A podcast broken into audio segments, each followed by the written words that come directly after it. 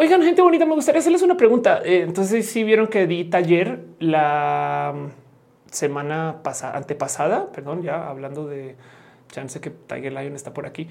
Y primero que todo, si estuvieron en el taller, Tiger Lion de paso la pregunta es contigo. Pero si alguien más estuvo en ese taller, me gustaría preguntarles cómo lo vieron, si les gustó, les si les sirvió. Y lo digo porque mm, se me ocurrió hacer ese taller un webinar. Mucha gente me estaba escribiendo es que no puedo llegar, literal, vivo en otra ciudad. Entonces dije, una segunda fecha, tenía una fecha anotada para el 25, pero hoy hablando con eh, Beth, eh, Bea Cravioto, tu momento de no, yo creo que no se va a poder hacer en esa fecha.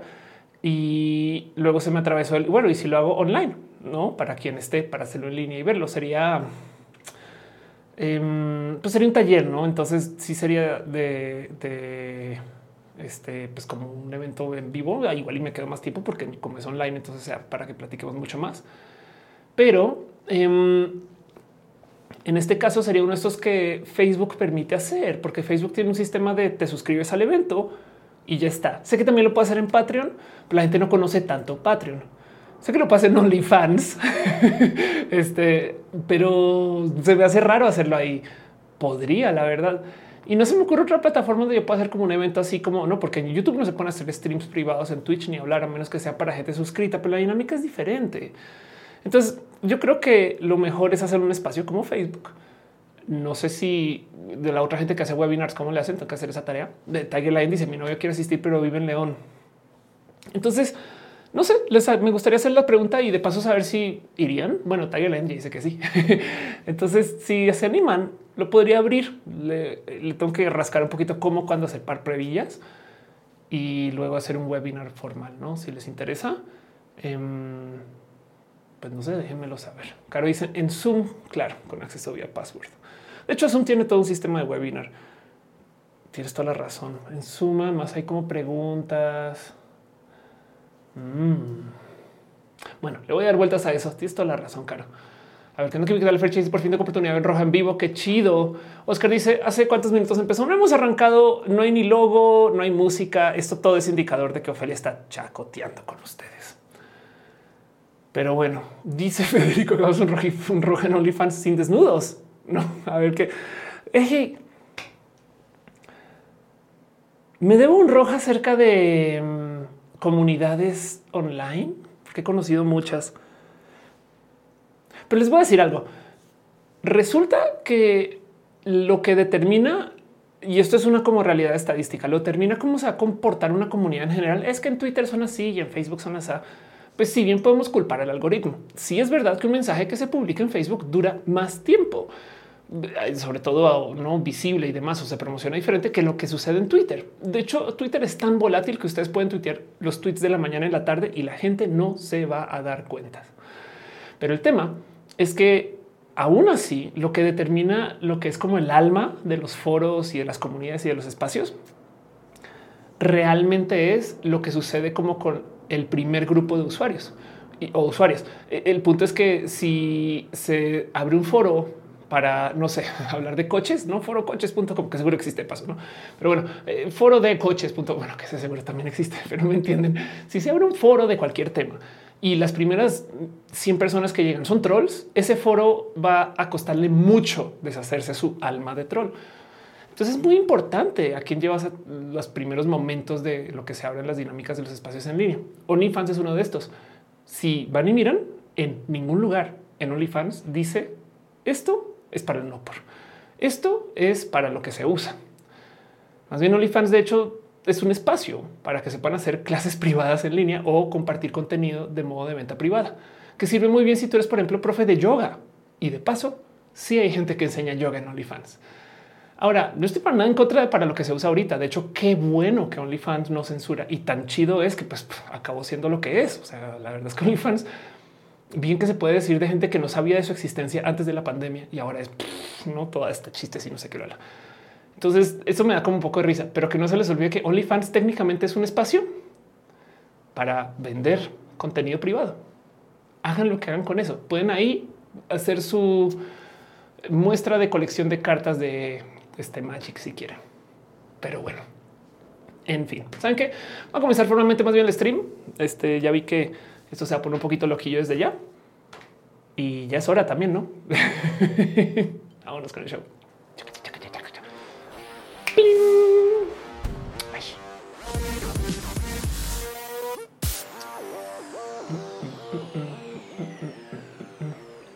Gente bonita del Internet, de la web, gente chida, gente cool, gente que usa el Internet hasta para dormir, gente que se despierta y lo primero que hace es ver su celular. Y lo último que hizo antes de irse a dormir fue ver su celular. Es más, una vez alguien me dijo, soñé con mi celular. Y yo también. O de paso también gente que se ha golpeado la nariz con el teléfono. y si es con la tablet, lo siento. Sean ustedes bienvenidos a Roja, el show que se hace desde mi casa 2 en mi casa también. Bueno, es la casa de Bea, pero también en mi casa y es un espacio hermoso que se llama la Central Queer. Eh, Roja es un show que se hace a mis manos. Eso sí, un espacio totalmente autogestivo, excepto que tiene mucha asistencia por parte de Team de Moderación. Ahorita hablamos de eso. Pero como se hacen ustedes bienvenidos, hoy es entre comillas lunes, o sea, martes. ¿Que por qué estamos haciendo una transmisión en martes? Bueno, porque hubo puente. Y, la neta, neta, sí impacta. O sea, sí estamos volviendo de lo que sea que hacemos los puentes. Saben como que yo sé que es un ay, yo estaba en casa igual. Sí, pero la mucha gente sí está como en plan de güey, estoy de la chingada. no sé La idea es que roja sea este abrazo, un abracito comunitario, un poquito de amor, un poquito de cariño, justo después del día más traumático de la semana que es no es el ombligo, es cuando volvemos a la oficina, al trabajo, a estudiar o a hacer la tesis. Que si no están haciendo la tesis, pues Lux dice que es puente. Puente es una cosa que se le da a la gente que no es freelancer, que básicamente dice que los lunes no trabajan. Pero bueno, el caso dice Federico es Martí lunes de piñas y verduras. Exacto. Gracias por estar acá. Dice Nora, se me cayó el bebé en el celular. que Quizás fue al revés. Montserrat dice lo siente la tablet y lo siente el incauto que se pegó total. Lux, gracias por pasar. Está dejando cariñitos. Em, y dice Acusi, después de todo el relajo de Manelik, otro eh, eh, tipejo ocupo dosis de roja. Exacto, exacto. Si no viene el relajo de Manelik, de paso, voy a decirles algo. Es más, aprovecho y comparto esto. No sé si fui yo. Yo creo que iba a explotar. Es Manelik, me explico. O sea, iba a explotar, iba a salir de todos modos. Pero ese relajo me lo pasó Caro, que está aquí en el chat, vía el chat de moderadores y moderadoras y yo lo puse en redes con queja y después de eso fue que comenzó a volar. Ahora igual mucha gente lo está poniendo al tiempo, no más que me dio un poco de qué es esta güey. Y lo que más risa me da de todo este cuento es que Manelik estaba grabando con gente trans ahorita para su único video músico, bueno, lo que sea. Pero en el caso es que sí, estoy totalmente de acuerdo. No me quiero hablar más con eso. Es una situación horrible. Es como cuando me dicen qué opinas de la transfobia, pues que está la chingada. La única opinión que voy a dejar y más bien hablemos de otras cosas. Punto. Eh, nos podemos desgastar largo y tendido acerca de Harry Potter y de Manelik. No roja, ya, ya luego hablamos de eso, no pasa nada. Genosap dice un beso, saludes, muchas gracias. Química la fecha dice tengo un compa que da clases de matemáticas em, y arma grupos secretos de Facebook, pero Facebook tiene herramienta para dar clases. o sea, no hay que hacer grupos secretos. De hecho, tiene un literal payment. En fin, te dice puede levantar la manita por el Discord. Anda, eh, Federico dice que no son roja, no sin desnudos. Anda. Y Oscar, ahora sí te digo, hace cero minutos empezó el show. Monserrat dice roja de martes, roja bonito y si hace falta muchas gracias en el campo. Es mi trabajo y no hay puentes. Mi trabajo no hay puentes porque son 24 7, pero siempre hay sueldo triple. Stonks. Wow. Metacross dice un roja. Muchas gracias. Y Julio dice Oli, Oli, guacamole. Entonces, sí, pues sí, exacto. Gracias por estar acá. Este y gracias por hacer que esto funcione chido y bonito. Gracias por dejar sus cariños y sus amores. Mafetka se resuscribió. Noraneco también. Gracias de verdad por todo ese cariño que van y dejando y esas cosas. Yo de nuevo eh, me aseguro de que todo el show funcione porque también este show existe gracias a que ustedes tienen su hermoso sistema de cariño y amor. Entonces, en una época decíamos que menos mal las ardillas nos dejan transmitir. En este caso en particular, como estoy en otra casa, las ardillas no saben desde dónde se está transmitiendo. Entonces vamos bien. Muy diferente todo eso, como sea. el caso quiero nomás super darles un agradecimiento y em, si estamos para hacer un webinar, entonces prometo que lo hago. Juan Morris dice salúdame. Saludos. José dice me encanta tu contenido. Muchas gracias. Oscar dice gracias por avisar. Oscar dice mira un, capítulo donde dicen tenemos tres segundos de ventaja. Así que tranquis. Exacto. Monserrat dice sí debería haber sido tendencia. El mundo de gente que no sabía que el lunes trabajado en México era pago triple. ¿Qué? O sea, espera, esto no es algo como un, yo hoy me estoy ahorita en este momento me estoy enterando porque no, hubo pago triple para mí. Dice abrazos de Colombia. Cristian dice minuto para apreciar que hoy me peiné. Muchas gracias, Cristian, de verdad. y como sea, el punto es que eh, hay mucho de lo que quisiera hablar, pero quisiera súper, súper darle agradecimiento a la gente chida y hermosa que se encargó de venir aquí Em, y que se conectó desde sus múltiples plataformas de las cuales se puede conectar, porque gracias a ustedes es que este show funciona y es que hay gente que está literal suscrita, suscrita. Hay canales donde em, van y dejan su cariño y su amor, como por ejemplo el Patreon. Hay gente como Alex Sánchez Franco, Aflicta, Ignis, 13 Chocadas de los Pepe y Trinipe. Gracias por su amor y su cariño, porque a ver, ¿qué pasa si yo me suscribo al Patreon? ¿Qué recibo? Apoyan a Roja. Gracias a ese apoyo es que yo puedo seguir invirtiendo en Roja. O sea, las cámaras, las luces, todo esto viene porque ustedes dejan su abrazo y su cariño y su amor. Y, se los juro que gracias a eso es que Roja puede seguir andando. Ya llevamos varios años de Roja, entonces se agradece mucho. De paso, no tienen que ir a Patreon, aunque se aprecia, porque Patreon es una plataforma que va a vivir más que YouTube. Un día a mí me van a banear, es un hecho. O sea, no, no, no, no digamos cuando ojalá no me pase. No, yo prefiero ya decir esto va a pasar. No, y en Twitch también. Y saben que en Facebook un día de repente van a caer los tres porque las miserias son así por tres. Y entonces ese día voy a llorar y voy a decir no, y qué vamos a hacer. entonces voy a encontrar cómo sacar mi contenido y todo eso va a sobrevivir gracias a que hay gente que está en el Patreon. un poquito para eso. Sepan ustedes que además cuando se suscriben, están apoyando que Roja se mantenga gratis. Yo sé que va al revés de la lógica de todo el mundo. Algo, miren, se me ocurrió darle a la gente de las suscripciones contenido temprano, le voy a dar vueltas a eso. Pero en el Inter, es más, déjenme y pienso lo de los webinars, porque igual ya a lo mejor puedo hacer algo que la gente que está suscrita eh, eh, algo con los webinars. Le voy a dar vueltas. Pero el punto de todos modos es que sepan que eh, Roja, este show, se mantiene totalmente gratis gracias a esto. Y hay gente justo que me dice es que no tengo cómo y no es que no, no tiene que tener cómo. Primero con que lleguen. Es más, saben que si me pueden dejar un tweet, un grito por la ventana, alguna cosa así, se agradece mucho. Pero bueno, Andrea Betancourt dice: Tengo mucho en estar en los en vivos. Hola, puse el alarma para no perderlo. La pregunta es si pusiste la alarma el lunes o el martes. No estoy dice Olis, Olis. O sea, nos dice usted caro. Eso que dices un infierno de gente que no lo sabía. Em, sepan además que de paso este año, eh, ahorita que viene, voy a estar apareciendo en un gran podcast que estuve grabando hace rato. Les voy a contar más a partir del 15 de febrero, por fin. Pero bueno, el caso, quiero seguir dando las gracias a la gente que está suscrita en los múltiples millones de canales. En esta lista la compilo justo antes del show, eh, lo que pueda, pero le quiero dar un súper abrazo a Sankoku 666, Jimena Méndez, Wisdom Harris, BM Hiller, Via Enix, Valentina, guion bajo Consal, guion bajo y Limón, Valentina, un polinomio, Crisis 14, Sofá, guion bajo 9, Silk 0507, Sergio Quiroz, Sabebe, 75, Sanda Bellarro, Hernández, René Rana, Real Alberto Tegamina, Catarralfa, Pérez, Profesor Jesús Vallejo, Pondinora, Pollo Rico, Pollo Perruno H. Te queremos también, Perruno, Paulina C. Patricia Rivera Rodríguez, Pancho Pamela Gutiérrez, Nora Neco 09, también Nora Adrenalina, Noemí Avila, News, Snake, Néstor Madonna, Nas Rosada, Naruto, Naruto, Yusef, Nadia, Sean, Top, Mubasa, Musicarina, Munt, presenta, Mos Cristal, Monserrat Morato, mm, mm, Miss Wizard, Dos Minerva López, Mike Lubo, Mejía, Art, Mazatzin, Arventa, Mavila Morales, Master Fixer, CL, Maricar Monroy, Mariana Rungales, Magdalena, La Presa, Buffett, Calus, Urita, Art, Lucero 7, Luis Zamudio, Lucero Quilla, Liana, Cero, Lo Más Salud, El Dimodder, Las Lucy, Fly, Abra Krilianat, Krilianat Katzaka 22, 18, Julián Carlos 6, Juan Carlos Luna, Jorge Díaz, Jessica Admi, Yadeloid, Irene RN, Orla Dudo, Or la dudo. Héctor Ferriola, Gaf, Haji, Bajo, ese Gustavo Rocha, Gustavo González, Guiberra, MX Great, Yiman, Great Dragonian, Era Gana Susi, Flavio Guadalupe, Palomares Hernández, Fernando, bajo 1985, Fernando Cerdas, Fernando, bajo AF, Fabián Metis, Ramos, Fabián Gómez, esa rola, un podcast más, Eri Frank, el famoso Eduardo Edgar Riego, Donovan del Valle, Donlante de los Pepe, David Noob, David Torres, Dani Fields, Ariel Vargas, Dale Caro, Chispa, Death, César Imperator, Cecil Bruce, Carlos Cravioto, Carlos Como, Capitán Garra Negra, Brenda Pérez, Lindo Birds, en donde se usa una vez ahora Castillo, Aceneta Mercado, Artur de Baskerville, Ardurfo García el 93, Arbano Bobski, Aranza Teitzel, Antoine, Rafael Pérez, Villalobos, Andy Mejía, Andrés Felipe Morillo, Andrea Black, Ana Virgen, Ámbar Carmelo, Alejandro González, Alejandro Valencia, Alejandro González, Alejandro Valencia, Ale Galván, aquí 007, Aflicta, Derívese, Ale González y 1998 GQ. Exacto. Monserrat Moreto dice: ¿Me creen si les digo que cabe notar que estamos en orden alfabético? Te voy a decir algo, Monse, porque a mí me da a veces este tipo de cosas. No solo está en orden alfabético, sino que si te fijas, un show lo hago en orden alfabético ascendente y el otro en orden alfabético descendente. Pero bueno, en fin, Eduardo bien dice negra roja es negra. ¿Qué está pasando?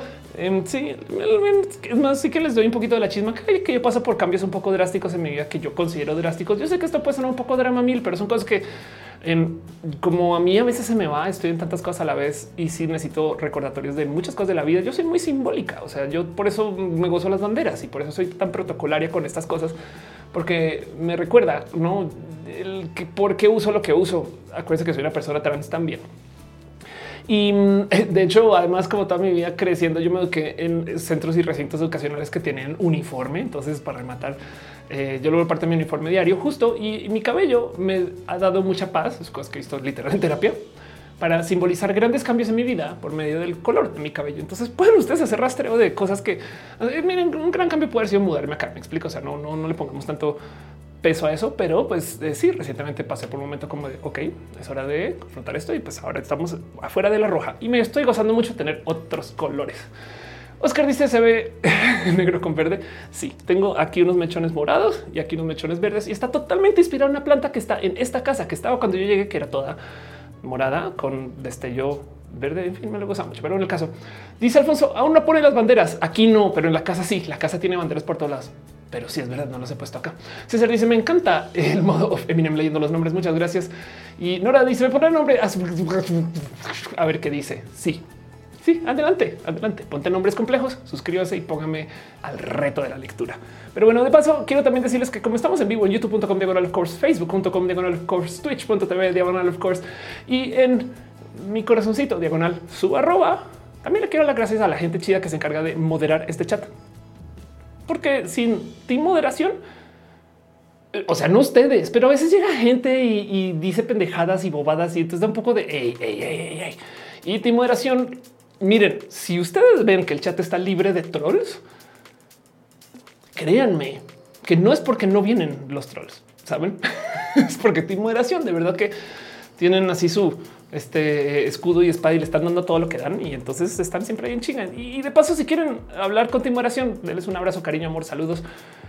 Déjenle mucho amor en general. Es la gente chida que está acá. Y por qué no es celebremos un poquito qué, quién y cuándo y dónde. Caro, Uva, Uriel, Fabián, Monse, Tutix, el hígado de pato aflicta y gama volantis. La gente chida de moderación, que es gente chida, muy chida. Dice mostrando invocar al tártaro. Exacto. Gracias, Team Oración, por cuidar este stream.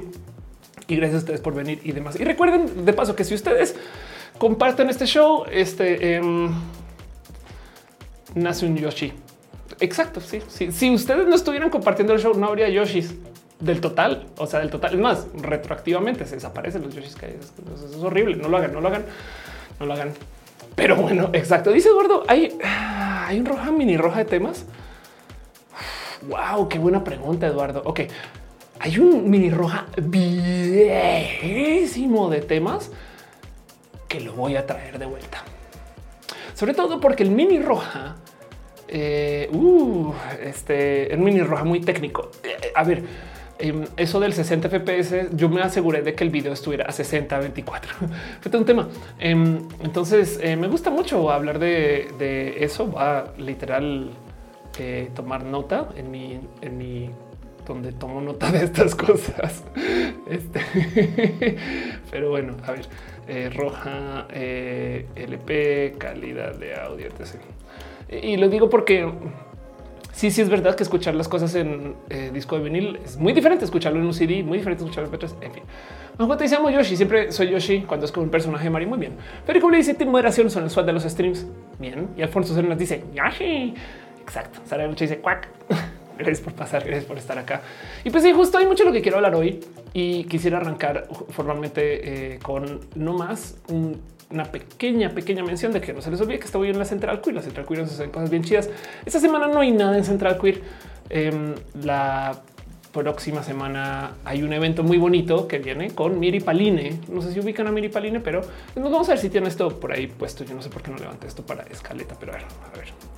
Em, Instagram.com. Vamos a buscar esto, esto por Instagram. Em, por si no ubican, Miri Paline son comediantes bien chidas, de paso.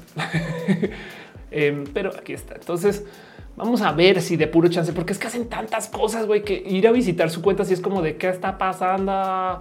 Em, y obviamente eh, hay tanto aquí y ninguno en la promoción. Te quiero un chingo. Miri boquitas. Vamos a ver entre la cantidad de cosas que tuitean que hay una vez y demás. lo que estoy haciendo, güey. En fin, no, no tienen nada posteado, pero sepan que el 18, el 18 viene un evento este, eh, con Miri Paline. El caso síganles en redes. y va a estar aquí, va a ser aquí, va a ser un evento de comedia, esas cosas. Fernando dice Nano Roja. ¿Sabías que así es como yo le llamo a los TikToks cuando los grabo y los edito? Nano Roja. Aren dice hola y chatito querido, gracias por pasar. Y pues bueno, lo que sí quisiera es em, dejarles una pequeña mención súper especial chida y cool y bonita y hermosa a la gente que como están en timoderación, entonces yo todas las semanas les pregunto, oigan, voy a ser roja. ¿Qué quisiera que mencione? Y cada quien me dice de sus cosas bien raras. No es queja, nomás que son bien raras. Entonces, por ejemplo, el hígado de pato siempre, bueno, últimamente me está diciendo, menciona que tengo redes sociales. Claro que tiene redes sociales. Es lo máximo porque además el hígado de pato es literal un poco rey del meme. Si hay cosas bien entretenidas de ver por aquí. Eh, la verdad es que eh, eh, es bien divertido Exacto. Esto, estas cosas. Pero bueno, tengo una mención súper especial por parte de Caro. Tristemente, em, no la puedo este, poner porque como esto está en Spotify, entonces me va a levantar un flag de Content ID, pero sepan que Caro, dale Caro, quien está ahí en el chat, está haciendo música y entonces eh, se aventó a publicar Chill Out, que es eh, algo que es con lo que está literal. Hay un término que se usa mucho la gente que aprende a estudiar música en Estados Unidos, que es eh, noodling, como noodles. es como estoy acá buscando cómo conectar y carmen las cosas. Em, y el caso, sepan, vayan, denle por favor, denle un play o dos o tres o cien. Gracias, Caro, por hacer todo lo que haces. Ya que está Chill Out, cancioncilla, pero bueno. Y también quien está por ahí en el chat, Fabián, Fabián, que escribe, ya habrán eh, escuchado de Fabián por otros motivos, porque pues me la paso acá hablando acerca de lo que hace. Pero en este caso en particular, Fabián tiene un Wattpad. Antes hablaba solo de raíces sombrías, ahora sepan que también existe plumas de cuervo infinitas. Y conozcan en general está en el chat. Es una persona chida y colima y todas esas cosas bonitas que pasan y dicen y más. Sepan también que está en el chat Gama Volantis, que no hace peluches a la medida. Y cuando digo la medida es que los mide, pero ahorita está vendiendo eh, estas agendas, agenda lunares comportada con gato, con gato tarot, gati, gato, gato tarot, gato. Después de todas las cosas que se le puede pedir a Gama Volante, es la persona malvada detrás de los peluches de ajolote. ¿Cuáles peluches de ajolote, Ophelia? Estos que ven ahí y te paso también.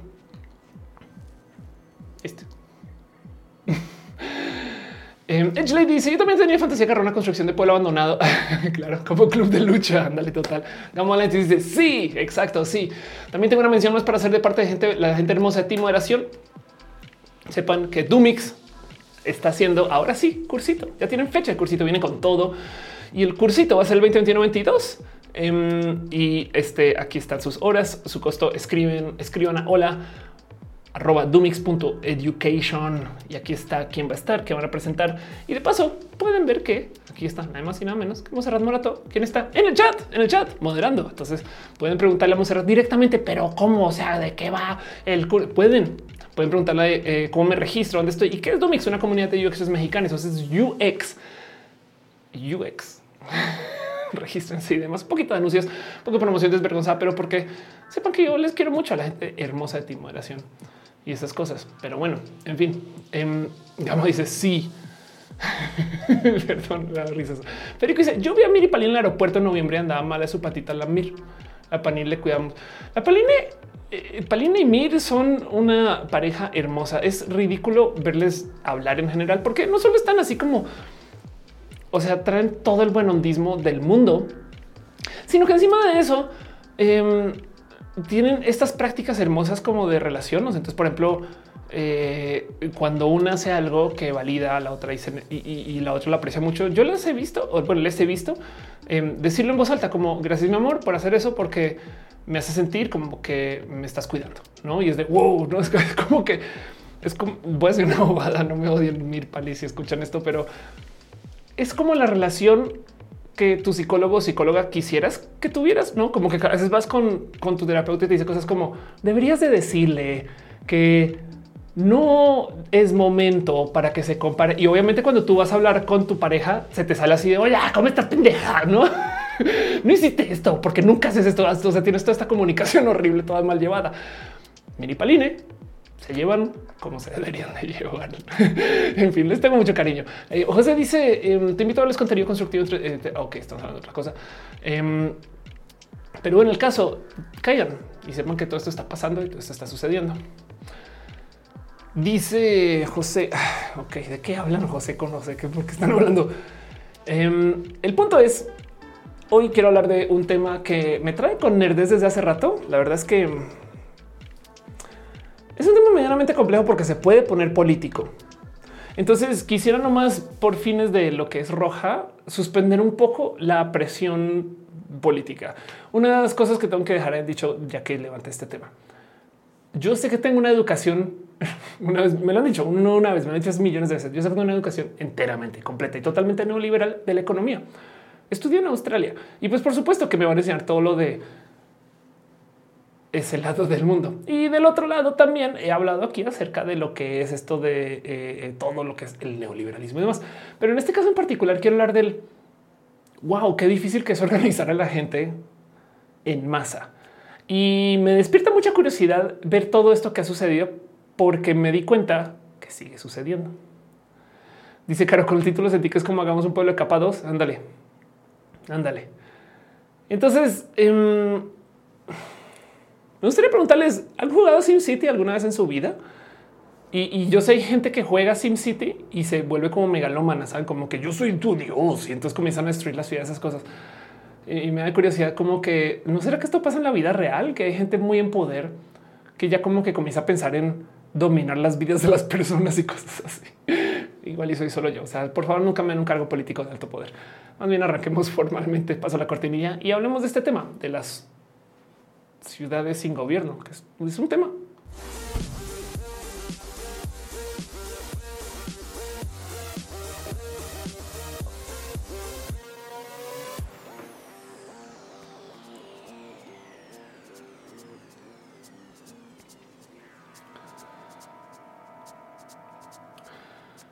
Cuando vemos en las noticias cosas acerca de eh, gobiernos y demás, a veces se menciona esto que se llama como gobierno fallido, ¿no? Que es complejo decir porque es de, o sea, ¿cómo? Y del otro lado, no se me olvida que alguien en algún momento hablaba de el nuevo Twitter bajo Elon Musk, que decía, Twitter está como Perú. O sea, no hay nadie gobernando, no hay nadie administrando, no hay nadie manejando nada y todavía como que funciona, ¿no? Un poco como el metro de la Ciudad de México. Pero sí es verdad que sí se puede hablar acerca de literal eh, gobiernos fallidos en lugares donde en esencia es que el gobierno no tiene presencia. ¿Me explico? Em, y, esto, miren, en Colombia se hablaba mucho y todavía hay mucho que podemos hablar de lo que significa.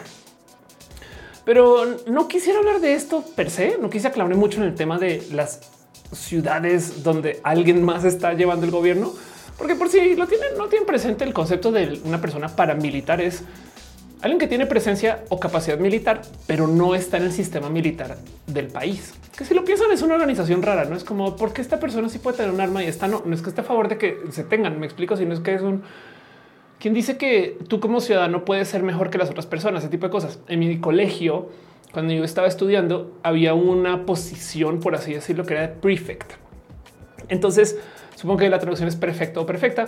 Y el tema es que eh, un, algún grupo de gente estudiante que bajo elección, ojo, o sea, toca hacer un voto y estas cosas, luego se les dan poderes de mod, por así decir. Entonces son estudiantes, compañeros tuyos y tuyas. Me explico. O sea, gente que estudia contigo, pero te pueden sacar de la clase, eh, poner detención, te pueden reportar con profes y básicamente son como ciudadanos este, que, también tienen ojos contra la ley, ¿no? Y si lo piensan un poco, pues así funciona la policía también. Es alguien que se le contrató para un servicio y esta persona tiene, pues sí, te puede golpear, no este, dentro del marco de lo que se, o sea, legalmente hablando, pues me explico. Em, y la idea es que eso se controle de todos modos por parte del gobierno. Entonces algo hay que decir acerca de cómo, pues evidentemente, que nos supone que somos personas libres y que nos supone que podemos tomar nuestras decisiones y todo eso. Esto es una plática súper, súper, súper difícil. Pero entonces el tema aquí es qué significa justo que sea que una ciudad es una ciudad fallida, no? Pues bueno, si existen perfectos y perfectas, ¿qué nos detiene de hacer un grupo de gente que sean como para prefectos, no? O sea, em, ¿qué nos detiene de hacer un sistema como de prefectos privados, por así decir? Y lo mismo con la policía. Y eso en esencia es más o menos lo que pasa con el tema del narco. El narco lo que pasa es que quiere que el gobierno no se meta en sus pedos. Les vale gorro administrar la ciudad, excepto que a veces resulta si lo hacen y por eso está este cuento de pero aquí el narco cuidaba todo. Pero eso es otro tema, no? Porque igual y lo hacen con fines de pues de apoyar al narco, no por decir, dice Juan. Ahora han dicho varias veces que México es un estado fallido y la verdad es que para muchos lugares sí, Pero por ejemplo, no sé si sabían que hay un grupo de gente. Esto es, esto es raro de ver y, y esto por lo general suele ser gente súper pro Trump. Me explico, o sea, gente, pero quiero que sepan que existen, que se llaman ciudadanos soberanos. Y en la pandemia esto explotó, explotó. Y esto está muy cabrón. Entonces, a ver, yo sé que esto se puede volver broma muy rápido porque eh, es como que alguien que dice, pues a mí las leyes no me tocan. ¿Por qué? Porque yo no existo bajo el, la cobija del gobierno, alguna mamá así. Pero entonces lo que dicen es que declaran soberanía sobre su propia existencia. ¿Me explico? Dicen, a mí no me aplican sus leyes, yo no pertenezco a ningún estado. Y entonces, chequen esto, se hacen llamar a sí mismos ciudadanos soberanos y se aseguran que son inmunes a la totalidad de los leyes de sus países de residencia de cualquier país que quieran visitar renuncian a cualquier documento civil que los identifique como cédula de identidad, pasaporte y licencia de conducir hasta partida de nacimiento, a pesar que las legislaciones de muchos países del mundo indican que esos documentos son inalienables e intransferibles. Y entonces esto nació, como dice acá, desde los 70 y en esencia es parte del movimiento anarquista. Me explico. O sea, el punto es que esto es gente diciendo no, yo saben qué, yo me rehuso a ser parte del sistema de la ciudad esto es un poco de lo que quiero hablar. Gente que ya dice es que yo no pertenezco al sistema. Y, entonces dice, dice Mónica, ¿cómo renuncias a esas cosas? Exacto. Y además la hipocresía, porque no dudo que esta gente, por ejemplo, no sé, usa electricidad, que es un servicio en muchos lugares federal, no? Pero por ejemplo, Alba Díaz dice como los ganaderos en Colombia. Exacto. Em, capaz y si tú te alejas lo suficiente de los servicios públicos, igual y dices, pues yo no consumo ningún servicio público. Y si lo piensan, si mi casa donde yo vivo, aún en la ciudad, digamos que yo hago una casa y la casa recibe energía solar y eólica, que se puede porque hay tecnologías de casa para esto, no me conecto a la CFE. Em, y si por algún motivo yo tengo mi propio sistema de agua que reciclo de lo que cae lluvia, yo no sé, tampoco recibo agua, no? Entonces ya ni agua ni luz. O sea, bien que podemos irnos acercando un poquito, no? El Internet ni modo, no? Pero el punto es que em, esto es un tema. Existe gente que se declara soberana. Entonces a, eso me refiero cuando hablo justo del proceso de gobierno. Y paso, mm, para fines de este video, cuando digo gobierno, me refiero a un gobierno que prepárese para una pequeña clase, este, que como la vieron en la escuela hace muchos ayeres, pero que tenga este tipo de sistema de gobierno. Judicial, legislativo, ejecutivo, que no más por repasarlo rápidamente. El sistema legislativo es donde se hacen las leyes. O sea, tenemos un grupo de gente. Alguien tiene que escribir las reglas. Estas son las reglas, no? El sistema ejecutivo es quien ejecuta esas reglas. Este, el sistema ejecutivo es, ok, este es el marco operativo que tenemos, entonces, listo, trabajemos dentro de las reglas que nos dio la gente del legislativo. Y judicial es quien decide eh, este, en qué sentido va la justicia, ¿no?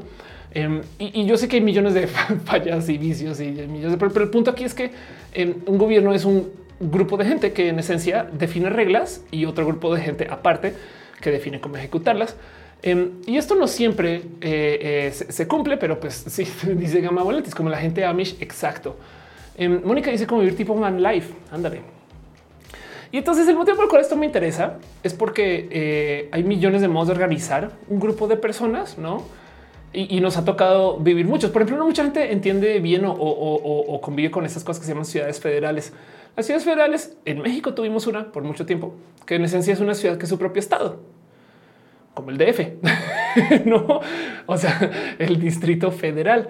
O sea, hay varios estados y dentro de cada estado hay un gobierno, no? O sea, entonces eh, los Estados Unidos mexicanos, como los Estados Unidos de América, en esencia son varios países que decidieron declararse estados y funcionar dentro de un esquema más grande que es el federal. Entonces hay dos gobiernos, no hay como gobierno federal, gobierno estatal, pero a veces tienes tú este esta ciudad que es su propio estado, ¿no? Y esas son las, este, eh, ciudades federales.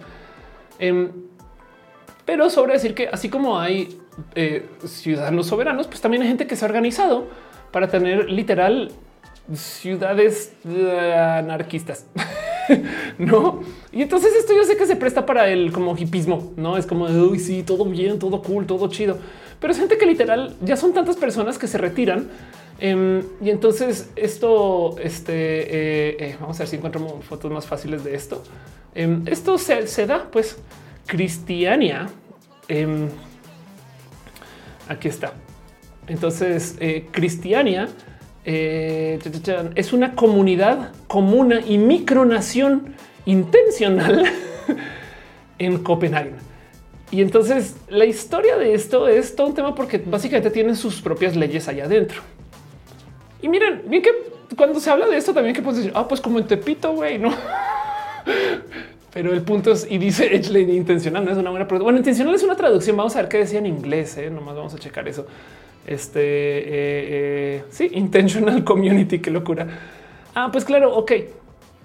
Básicamente es eh, una comunidad planeada, no? Lo cual me imagino que entonces quiere decir que entrar y salir. O sea, si te quieres ser parte de tener una casa, no debe ser tan, tan fácil, no? Pero si esto sucede, ah, existen ciudades entre comillas anarquistas, o sea, no responden al gobierno de donde habita la ciudad, sino que tiene su propio, sus propias leyes. Y entonces dice Federico, a mí me han dicho que estoy bien federal. Em, entonces esto también es un tema, no como que em, hay algo que decir acerca de por qué a la gente le gustaría literal tener un sistema de gobierno totalmente independiente. No, no les culpo, la verdad. O sea, también hay gente que genuinamente por fines políticos no paga. Una cosa es no pago impuestos porque no quiero, güey. Eh, pero hay gente que su posición política es yo no pago impuestos porque ese gobierno, saben? Y, el tema es que técnicamente dentro del acuerdo y el pacto social te toca. no, a cambio pasan cosas con los impuestos. Pero el punto es que estas son las personas em, que hacen uso de estas cosas. Hay un sinfín de empresas que han abusado como estos esquemas em, para hacer sus propias ciudades. Entonces es muy fácil hablar acerca de, por ejemplo, no sé si ustedes viven en alguno de estos o conocen a alguien que en alguno de estos, pero estas clásicas ciudades que eran la ciudad de la mina o, la nómina como Durango, pero saben como que existe eh, esta ciudad que se creó alrededor de pues que mucha gente se fue a trabajar un lugar y entonces luego ya se secó la mina y pues ahí se quedaron y básicamente colonizaron, no por así decir. Eh, no sé si sabían que Hershey de los chocolates Hershey también hizo una ciudad. y esto es toda una locura, tota, porque mm, el tema es que los chocolates de Hershey, estamos hablando que esto es una historia como 1900 a 1910, póngale, ¿no? Em, hicieron un literal pueblo del chocolate. Entonces, eh, chequen esto. Eh, eh, el tema es que primero todo esto comienza en Pensilvania y luego hacen una copia de esta ciudad en Cuba. Entonces en Cuba existió por un rato esto, un diminuto poblado Nicolás, lo que sea de Santa Cruz de la Sierra. No manches, esto en Bolivia también, qué locura en, La Habana, extraoficialmente el nombre de su fundador, su pasado y presente reúne además con pocos lugares los elementos que marcaron la historia. En este lugar, em, primero que todo, sobra decir que quien vivía ahí también trabajaba con, solamente podía consumir estos productos, pero para rematar, como la gente que vive acá es parte como del esquema de la planeación de Hershey, entonces también tenían que vivir dentro de los esquemas de lo que Hershey quería que fuera la gente que vivía ahí. ¿Hace sentido? Gami dice que si las casas son de chocolates, pero resulta que, eh, hay esta presión religiosa. Anca Nirvana dice: Hola, gente. Alba es como empleados de los ejemplares de los coches en México. Exacto. Ángel Gambo dice: Ciudad Pemex existe. le dice que si eran esclavos, no, más bien eran empleados, no más que justo se les da un lugar donde pueden vivir. Y entonces esto, esto existe, es un tema. Hay un caso muy, muy marcado. Podemos un chingo de documentales hermosos em, de este. Eh, acá se me fue, perdón de una cosa que se llama Fordlandia. Y si ya saben a dónde va esto, Fordlandia literal es una ciudad este, que se hizo en Brasil por Henry Ford, establecido este, en la selva amazónica en 1908 como una ciudad industrial prefabricada destinada a ser habitada por 10 mil personas para ser una fuente de caucho cultivado para las operaciones de fabricación. Y el tema es que de nuevo Henry Ford declaró cómo iban a vivir ahí y, es de te construyó las casas y el sistema de transporte y que la escuela y que no sé qué. Me explico como que la idea era no solo llevar a la gente allá, sino darles básicamente todo un espacio donde vivir y hacer todo un pueblo. Pero chequen esto, tenía un estricto conjunto de reglas impuestas prohibidas. El alcohol, las mujeres, el tabaco, incluso el fútbol estaban prohibidos dentro del pueblo. Incluso dentro de las propias casas de los trabajadores. Los inspectores iban de casa en casa para verificar qué tan organizadas estaban las casas para cumplir esta regla. O sea, el tema es que em, no solo es te doy casa y un lugar, sino que encima de eso defino cómo vives, cómo vives. A los trabajadores de las plantaciones de da comida desconocida, como hamburguesas, comida enlatada, se los iba a vivir en vivienda de estilo americano. Em, se les exigía que sean tarjetas de identificación. No voy a hacer que meten a alguien a esas casas, trabajaran todo el día bajo el sol tropical y con frecuencia se negaban a trabajar. Y es de perdón, cómo se llegó a dar esto. Ahora estás en los 30 y que la guerra mundial y demás. De paso, Henry Ford nunca fue a Fordlandia. Sea, imagínense esto: un millonario estadounidense declaró vamos a hacer un pueblo por ahí en Brasil. Em, y, vamos a ver cómo construimos un espacio ideal para que la gente esté. Y nunca fue, güey, literal, nunca fue. Eh, eh, esto también pasó. No, esta historia es absurda. O sea, bien que nos podemos clavar durísimo a ver eh, este qué viene, cómo funciona y demás. dice Fernando Alexa en la home office que las empresas aceptan. Ándale. Eduardo Vivian dice como Volkswagen Landia, o sea, Puebla. Ándale, total. Em, sí, caray, como que la, historia de Fordlandia es fuerte porque en últimas también había un ah, quieres trabajar en Ford, tienes que vivir aquí, no? Y esto es un tema como en 1930. Y sí, ya vi que por ahí en el chat apareció ya alguien dijo Disney. ¿Quién dijo Disney? Vamos a ver un poquito de scroll. Se me fue. Perdón, perdón, se me super fue. Este, pero sí, justo en Disney. Esto también sucede. Monserrat Morato al estar José. Y Juan dice más o menos suena a Oaxaca con los autogobiernos. Llevan más de 400 municipios al momento de vida esto. Exacto. Exactamente. Alba Díaz dice como lo que escribió García Márquez de las bananeras en 100 años de soledad. Exacto. Es justo por este motivo. Ahora, Quizás el caso más marcado de todo esto es Disney, quien lo hizo varias veces. Y esto es bien complejo. Entonces, eh, primero que todo, les invito a ver, no sé si ubican em, esta cosa que se llama eh, la bola de Epcot en Disney. La bola de Epcot es esta, se han ido o si conocen o si reconocen, es esa bola, ¿no? Que por si no saben, em, adentro hay como una demo de la ciudad del mañana. Y entonces tú entras y te llevan en un trip que te muestra todas las cosas que podrían suceder en la ciudad del mañana según la visión. Acuérdense que Disney, pues ya es esto, Disney es como de los 40 y 50, no?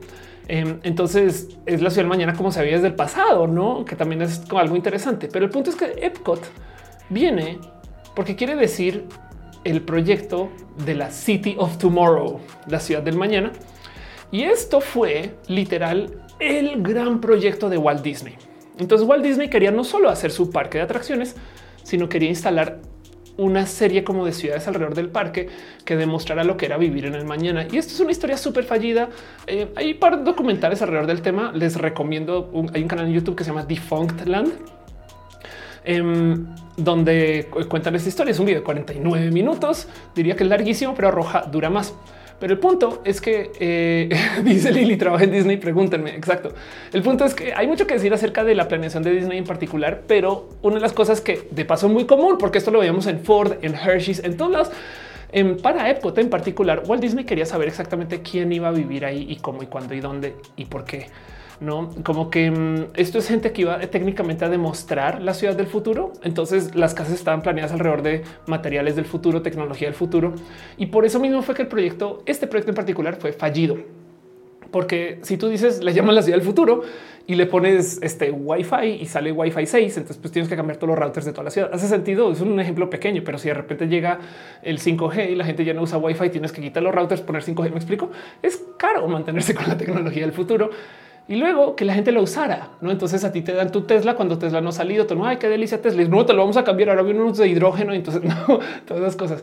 Em, eso no es barato. Y en últimas, el verdadero problema es que eh, eh, pues Walt Disney, hay mucho que podemos decir, pero si bien no se dio en Epcot per se, el terreno alrededor de sus parques y sobre todo el parque de la Florida, em, es terreno que Disney logró literal cabildear para que mm, tenga su propio gobierno. Y esto fue un tema hace nada. O sea, lo que, lo que estaban planeando en Walt Disney desde su entonces era que se pudieran hacer estas ciudades, ¿no? Y que todo lo que le rodea y donde se puede vivir y demás, en, esencia, eh, sean como espacios brandeados donde, y esto es literal, eh, la gente viviera ahí, pero como estamos hablando de que esto es gente que representa a Disney por vivir ahí, entonces lo que se dice es que estás story living.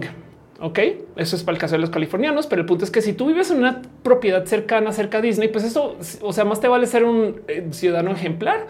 Entonces hay un enfoque en que tú vivas de ese modo, no? Ahora, las casas, por ejemplo, cerca de Disney, esto es todo un tema porque para quien le gusta Disney, esto es chido. Pero, por ejemplo, em, esto es parte de las cosas que se construyeron en ese entonces y chequen como existen eh, em, eh, historias y, películas y video y demás y cosas donde muestran, por ejemplo, la gente que vive en estas casas tienen todo tipo de cosas, tienen logos escondidos o imágenes escondidas que si a ustedes les gusta Disney, pues entonces sí, no me explico. Pero el punto es que pensemos que estos son logos, no? O sea, si imagínense vivir enfrente de Tesla y que tengas que tener el logo de Tesla en todos lados, ese tipo de cosas, no?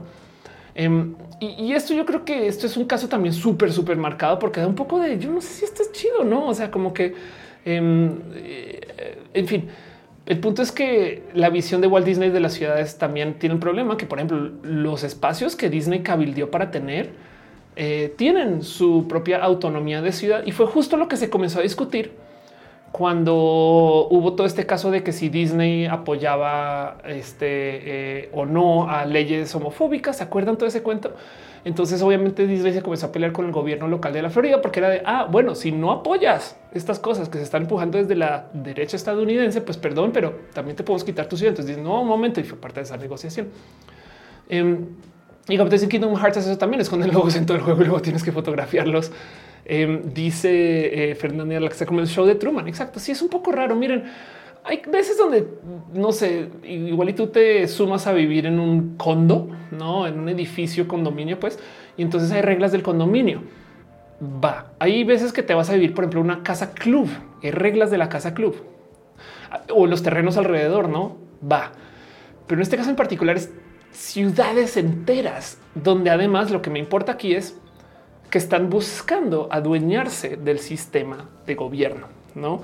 Y no porque sean personas requete mega malvadas antigobierno, sino más bien porque quieren gobernarse, quieren autogobernarse, ¿no? Y esto me parece súper entretenido, no más de analizar, porque justo también hay un poco de, pues sí, si el gobierno está fallido, como que yo no culpo a nadie por, por decir, pues entonces sabes que hacemos nuestro propio gobierno, no más que como lo están haciendo, yo creo que está bien pinches roto. Isaac dice, veo los famosos de Disney comprando y por supuesto, Carlos dice, ya veo TV de inicios de la transmisión se ve pixelado. Em, desde la transmisión se ve pixeleado. Si alguien puede confirmar eso, porque la transmisión está en Full HD, em, pero puede ser. Em, dice Joy Abel, o, puede ser que me estás viendo en 150 pulgadas. En fin, un abrazo. Eh, dice Mariana Hernández. Hay pueblos en Puebla y Veracruz que son comunidades lo más autónomas posible. Están establecidas como cooperativas de vivienda y algunos ya no usan moneda. Exacto. El tema de que no se moneda me parece wow, qué locura. Monserrat Moto dice cómo trate el loco que quería ser la ciudad del mañana y generar toda su bigote alrededor de ahí. Exacto. Eh, dije Monserrat, no nos vemos pixelados, bájale la resolución compa. Caro dice posiblemente es el lado de quien se queja. Monserrat dice quizás disfrazados del gobierno. Y Alba Díaz dice como lo que intentó Pablo Escobar en Colombia. Exacto. De paso, hablemos de eso un poco, porque a mí lo que me interesa de todas estas historias es que cuando la estaba investigando, salté con el oh, wow, esto era 1900, no el pasado y estas cosas. Y luego me di cuenta que no, esto súper todavía sucede, no? Entonces hablemos un poquito de eh, las ciudades autónomas, entre comillas, del hoy. Vamos a traernos todavía, esta ya fue hace rato, pero pues cosas que sí, justo en Colombia, por ejemplo, un caso en particular donde literal se tomaron. Mitu, Mitu es este, eh, una ciudad este, eh, capital y entonces en esencia lo mismo que les dije al comienzo, no es se adueñaron de un espacio para ser el nuevo gobierno del espacio. No, esto era parte de la negociación del proceso de paz de ese entonces, eh, eh, de las FARC de ese entonces. Esto ya cambió, esto ya fue hace 24 años, pero pues el caso es que sí secuestraron policías y según estaban dando sus propias tarjetas de identidad del lugar. Entonces imagínense ustedes despertarse y que creen Jalisco ahora es nuevo Jalisco, no? Y, y oh, eh, podemos hablar acerca de la secesión. Em, dice Monserrat, Pablo Escobar y Disney vibrando al unísono. Y recién también está bueno que el canal se llama Midway to Main Street. Exacto. Sí, eso es verdad. Es un canal sote. Soy fan de esas cosas. Pero bueno, es que, a ver, dice Anel, mi tú no era la network estafadora. Sí, también. Mi tú eh, también, en fin, eh, que ya no existe esa Me no de paso esa network. Pero en el caso, em, lo interesante aquí es ver cómo justo, pues por supuesto que hay mucha gente que por planeación no quieren ser parte del gobierno. Me explico. O sea, como que entiendo ese interés, no más que luego si tú quitas el gobierno, ¿qué queda? Güey? Y las respuestas son infinitas porque hay, gente infinita con intereses infinitos. Y miren, entonces ya hablamos de las FARC, ya hablamos de Pablo Escobar, ya hablamos de Disney. Em, eh, por supuesto que también hay gente millonaria que quiere tener sus propias mini ciudades. Entonces, bien que a hablar acerca de la casa club, pero si quieren un proyecto más cucú, les presento el Freedom Ship, El barco de la libertad, eso es muy interesante. Se propuso a fines de la década de los 90. ¿no? Y la idea era hacer una colonia oceánica móvil, de modo que esté libres de leyes de propiedad municipales o federales de cualquier estado nacional. Sí, la idea era hacer este, una serie de barcas enlazadas. Entonces vean la, la, vista lateral del Freedom Ship. Me explico. O sea, esto sí es el hagamos nuestra propia ciudad con juegos de azar y mujerzuelas. Y la idea era irse a vivir un crucero y ya. Como que mm, dentro de este desmadre, la idea era construir un proyecto de 10 mil millones de dólares que eh, le iba a dar a mucha gente un espacio donde pueden vivir sin que tengan no este, eh, este eh, ciudad o, impuesto que pagar. No dicen única cabina vives en un barquito. Exacto. Ventus dice como la isla de las rosas. Y si usted le rasca, van a encontrar millones de ejemplos de gente pudiente que literal quiere irse a retirar a eh, lugares así, no que están queriendo hacer como sus propias ciudades. Pero ahora del otro lado hay una esquina súper moderna y el tema es que a veces da un poco de eh, qué raro esto, em, pero de esquinas donde la gente vive que son los campus corporativos. Hace muchos ayeres, yo creo que esto ya tiene más de 10 años fui a, estaba en San Francisco y entonces eh, fui a Facebook y a Google, si mal no recuerdo. El caso es que estaba en Facebook caminando, no estaba en Google, perdón, caminando el campus, porque se puede, no sobre todo afuera. Y no se me olvida que literal, historia totalmente real. Llego, eh, voy pasando enfrente de un edificio, ya está como la tarde, noche, y de repente llega un coche corriendo, así se estaciona y adentro hay un vato que está trajeado, una morra que está en vestido, y el vato se voltea y dice, mi amor, dame, por favor, mira, 5 o 10 minutos. Es que se me ocurrió una línea de código, güey. Y yo de qué chingados está pasando. Y el güey sale corriendo, la morra se queda en el coche esperando. Y yo volteo a ver y como las ventanas, justo, pues, o sea, se ve, ¿no? Porque el güey le da así un locker y saca una laptop y en la mesa se pone a echar código, güey. y yo así de Ok, digo igual y así es como no sé, nació Gmail. Me explico el de hoy, pero el punto es que me saltó un poco eso y luego volteo a ver en lo que yo seguí caminando porque me topé que había gente que estaba andando por ahí en pijama y, y me percaté que sí se trabaja diferente. Ahora, ojo, porque mucha gente que estaba trabajando, no sé si esto todavía sucede hoy, pero en ese entonces, este Google reflejaba una empresa que le daba a las personas un dormitorio de universidad. O sea, igual que cuando estabas estudiando, pero ahora en la empresa. Y suena divertido. pero por ejemplo, o sea, vean esto, esto es un tema real.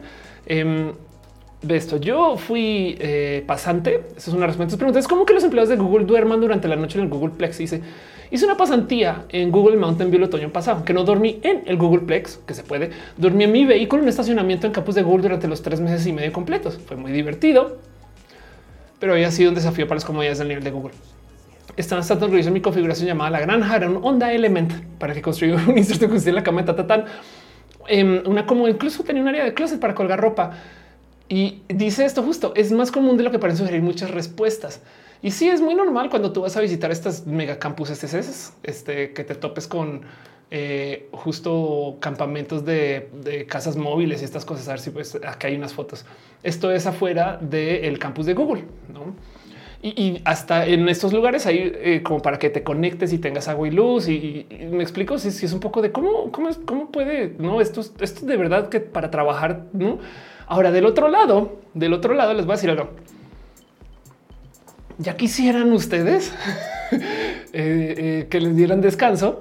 Se suena súper chido, pero luego llega Carlos el intenso, güey, y ese sí, ese sí duerme ahí y es un poco, güey, bájale, o sea, no, güey, no mames, no me explico como que el otro lado me imagino que una, de una horda de gente súper turbo, hiper mega intensa, que claro, estoy en Google, güey, no mamen, y capaz si mi visa se acaba en tanto tiempo, o capaz si, güey, estoy trabajando en aquí y no hay de otra. Hay, millones de cosas que puedo decir acerca de esto que también vienen del lado de la gente que se está quedando. Pero si ya se crea esa cultura, esto va a ser tóxico, ¿no? Gama volante en mi país le llaman tienda de raya. Em, Dice Isaac, la definición de ponerse la camiseta. Sí, caray, como que evidentemente si, si, tu empleador te pide esto, estamos de la chingada, no? Eso es lo que quiero decir. Yo creo.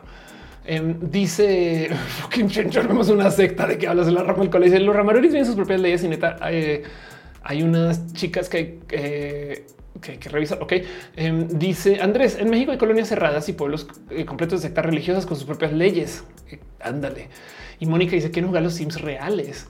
Ferdinand dice: algún día en las colonias espaciales. Fíjate, de paso, que me gusta mucho ese comentario porque una de las cosas que yo observo mucho en la ciencia ficción es el cómo se organizan las sociedades en su respectivo espacio de ciencia ficción. ¿no? Como que si te das cuenta, parte del motivo por el cual nos interesa tanto la ciencia ficción interestelar es porque nos están contando historias que hemos aprendido a escuchar, que son las historias de eh, feudales, no reyes, reinas, eh, no y como que mm, estos esquemas de sociedad que para nuestros estándares modernos son primitivos. No es, como que hay una reina de este planeta, pero luego te percatas que si hay menos densidad poblacional, si literal hay menos gente. Entonces es muy posible que la gente se comience a organizar así. O sea, la colonia de Marte es posible que sea una colonia feudal hasta que exista tanta gente que ya toca organizarse con un sistema más democrático. No, como que es un poco de igual es un tema de que de densidad, porque es que, a ver, en la época de Jesús, hace dos mil años, había la población del mundo era lo que hay en México. O sea, tomemos la población de México actual y eso es toda la población del mundo. Entonces, pues por supuesto que un sistema federal, estatal, de alcaldías, de nada de eso, ¿no? Eh, y me hace un poco más sencillo. Pero bueno, dice cinco, en la mayoría de ciencia ficción siempre regresaban monarquías. Exacto. Guacala feudalismo, sí, total, guacala total. Em, dice Mónica, la, nación espacial, eso también es verdad, aunque es una estafa, hay un video largo del tema, pero sí, sí, total. Y dice Monserrat, ¿no es el barco el que se hace una peli Children of Men? También. Em, Eduardo dice, la industria automotriz tenemos a China y trabajando tres turnos en diseño e ingeniería. Obvio, la gente vive en la empresa en la villa, claro, total. Dice Ale Carre, tendrían leyes bien marcianas. Ahí se te pone. Sí, total, total. Eso también sucedería. Pero bueno, entonces el punto es que claro que esto sucede y ahorita esto le explotó en la cara a Twitter porque Elon Musk casual le comenzó a decir a sus empleados, a ver, Elon Musk tiene un problema que o sea, lo está solucionando horrible porque es Elon Musk. Elon Musk es un horrible administrador, pero si es verdad que Twitter está perdiendo mucho dinero. Entonces, como que llegó a decir yo soy aquí el rompe no sé, proyectos y yo vengo aquí a romper todo y reorganizar cosas y sacar gente donde toque sacar gente y despidió a gente así como demasiado de modos muy brutales. Pero también le comenzó a pedir a la gente que se quedara, que se pusiera la camiseta al triple de modos también muy brutales. Y una de las cosas que le dijo a sus empleados, y esto es totalmente real, es y si se tiene que quedar en la empresa, se quedan en la empresa. Dice Elon Musk es el problema normalmente. Total. Suriel dice de que estamos hablando de ciudades autónomas o de quien no quiere tener gobierno. Y entonces, literal, Twitter le dijo a sus empleados, traigan sus cosas y duerman en la oficina, güey. O sea, quieren quedarse con su trabajo. Esa es la barra que está poniendo. Evidentemente eso no es muy legal y el gobierno ya le dijo, hey, si vas a tener gente durmiendo en las oficinas, más te vale por lo menos que las etiquetes correctamente como habitaciones y se le dé trato legal como habitaciones. O si no, tienes que convertirlas nuevamente en oficinas, porque también eso es parte del control.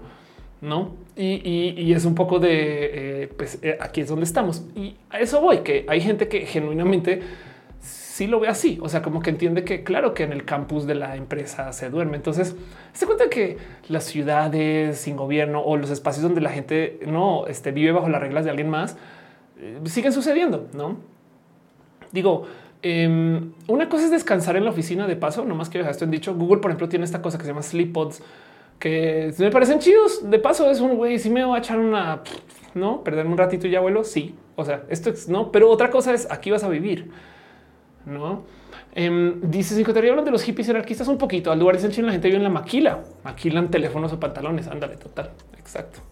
Exactamente. Entonces em, hay algo ahí de, o sea, de, cómo esto está sucediendo. Ahora, del otro lado, también la gente millonaria, por supuesto que para sus respectivas empresas, pues hay de todo. Acá hay un pequeño resumen, no? Chequen esto. Los nuevos billonarios ya no se compran islas, montan ciudades privadas con sus propias reglas y que manejan como si fueran empresas. Y esto es una lista loquísima. Liam Young hizo una cosa que se llama New City, em, que está aquí hecha la saturada en los medios de comunicación. Rama City de Sea flotando, no? Porque pues está en el mar. Este em, Eh, aquí está. Bueno, en Bell Lab se hizo eh, Apple en Cupertino también se habla de su campus, el caso. Em, pero chequen esto. Por ejemplo, Banco Santander con sociedad financiera en Boadilla del Monte, las afueras de Madrid, Telefónica con distrito C en el norte de Madrid, las empresas tecnológicas chinas como Tencent en Shenzhen o Xiaomi en Beijing. No, y lo que hacen es que tienen justo como ciudades enteras que controlan bajo un esquema empresarial. En Boca Chica, al sur del estado de Texas, la empresa de Elon Musk ya son propietarios de varias hectáreas donde plantean construir una nueva ciudad llamada Starbase.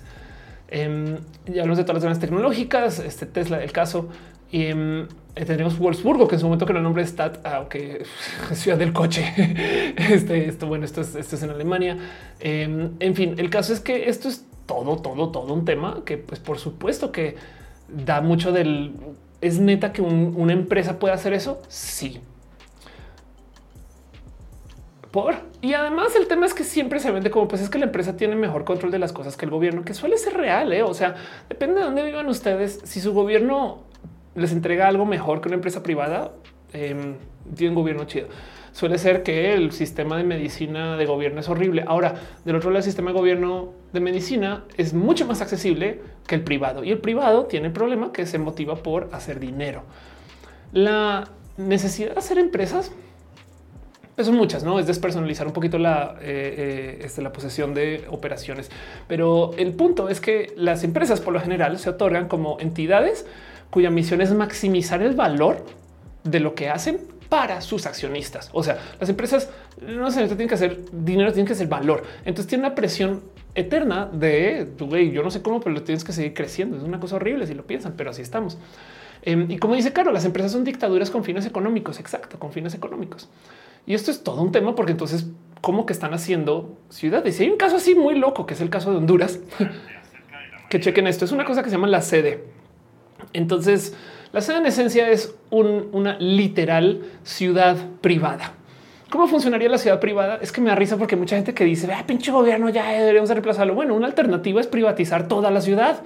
Imagínense si en Chile la gente se está volviendo loca y con toda razón porque el agua era privada, no? O sea, no se le garantiza agua a toda la gente, como por ejemplo sucede en México, en la Ciudad de México, que se cuenta del líquido vital, que igual no se, que le garanticen agua es un decir, porque hay un chingo de lugares donde no se consigue agua.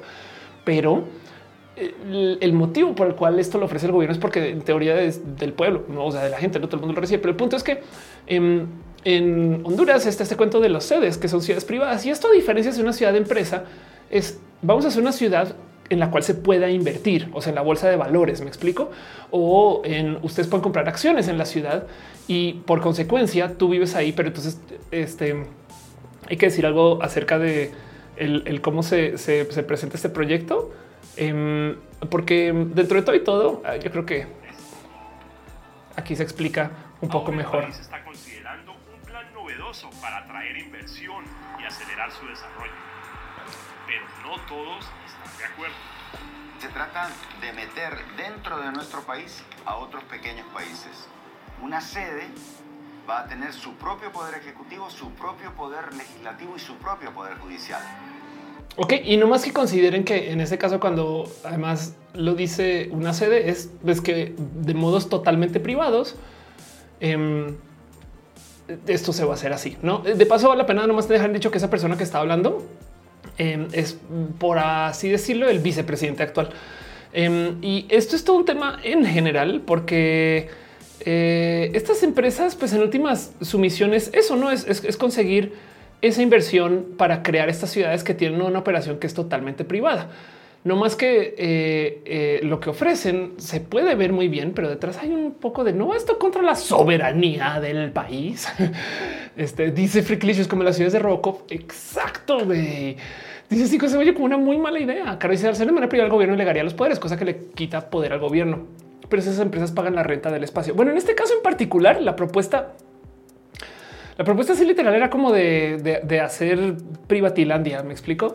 Ahora del otro lado dirían ustedes, pero no puedes tú invertir en el gobierno y técnicamente, o sea, con la suficiente dinero casi que comprarlo. Sí, pero por ejemplo, sistemas que funcionan dentro de los esquemas gubernamental actual, eh, hay muchas cosas que entran dentro de se puede poner a alguien a cambio de voto, no? Y entonces eso tiene sus toxicidades, ¿no? Y bien que puedes decir esto, de ahí viene el concepto de que es fallido, porque es un, si el voto no puede incidir en un gobierno roto, entonces ya no hay democracia. Fin, ¿no? Dice Isaac, ya podemos crear Rojaland. Ándale, Gama dice neoporfiriato. Exacto, total. Em, eh, eh, hay mucho que decir acerca de qué representa que estas ciudades existan, porque cuando ves como el cómo se entrevistan y, cómo, cómo platican, pues evidentemente hay un buen de, eh, de si esto puede funcionar pero la verdad, verdad es que todo está detrás de un esquema totalmente privado. Em, ¿Qué podríamos salir? Absolutamente todo. Eduardo dice Rojaland con pasaportes y todo. Exacto. ¿Qué dice Rojaland? ¿Dónde firmo? Suena como parque de diversiones más bien. Aunque si lo piensan, todas estas ciudades han tenido parques de diversiones. Eso me parece súper, súper interesante. Quiero cerrar un poquito el tema de, lo que pasó con las sedes, porque ese artículo que les mostré, ese video ya es viejito. Em, esto es un poco más nuevo. El 21 de abril, el Parlamento de Honduras derogó las polémicas sede por considerar que viola la soberanía del país. No?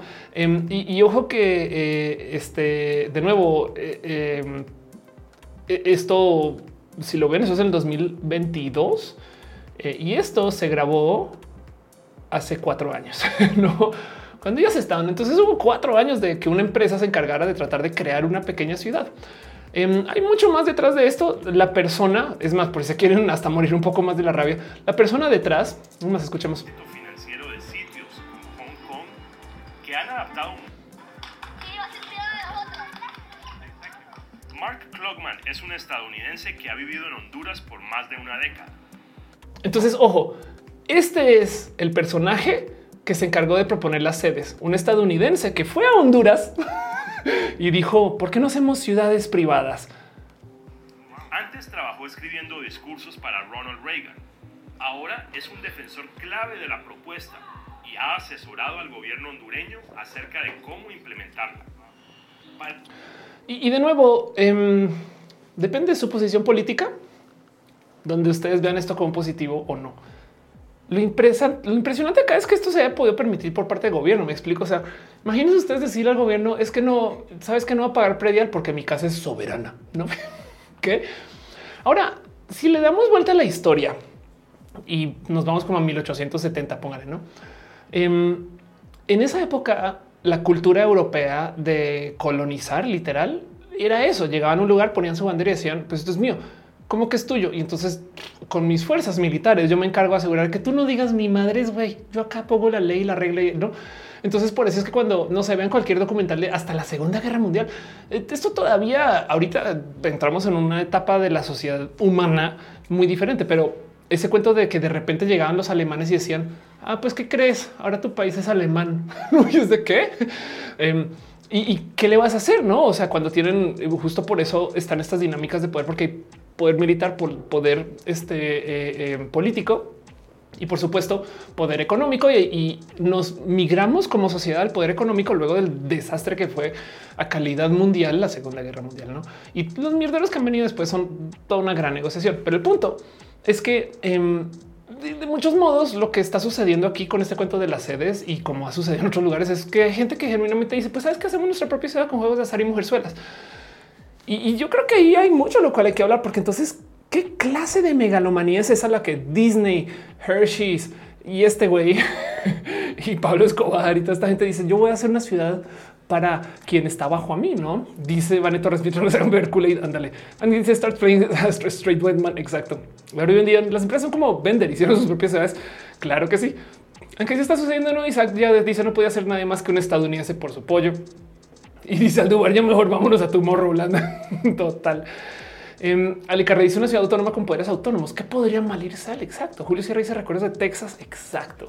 Como que hay algo raro de el cómo nos organizamos como sociedad alrededor de eh, eh, la propiedad de la tierra, no? O sea, es como es súper complejo. Además de paso, vieron todo ese cuento que pasó con el globo chino que estaba en Estados Unidos.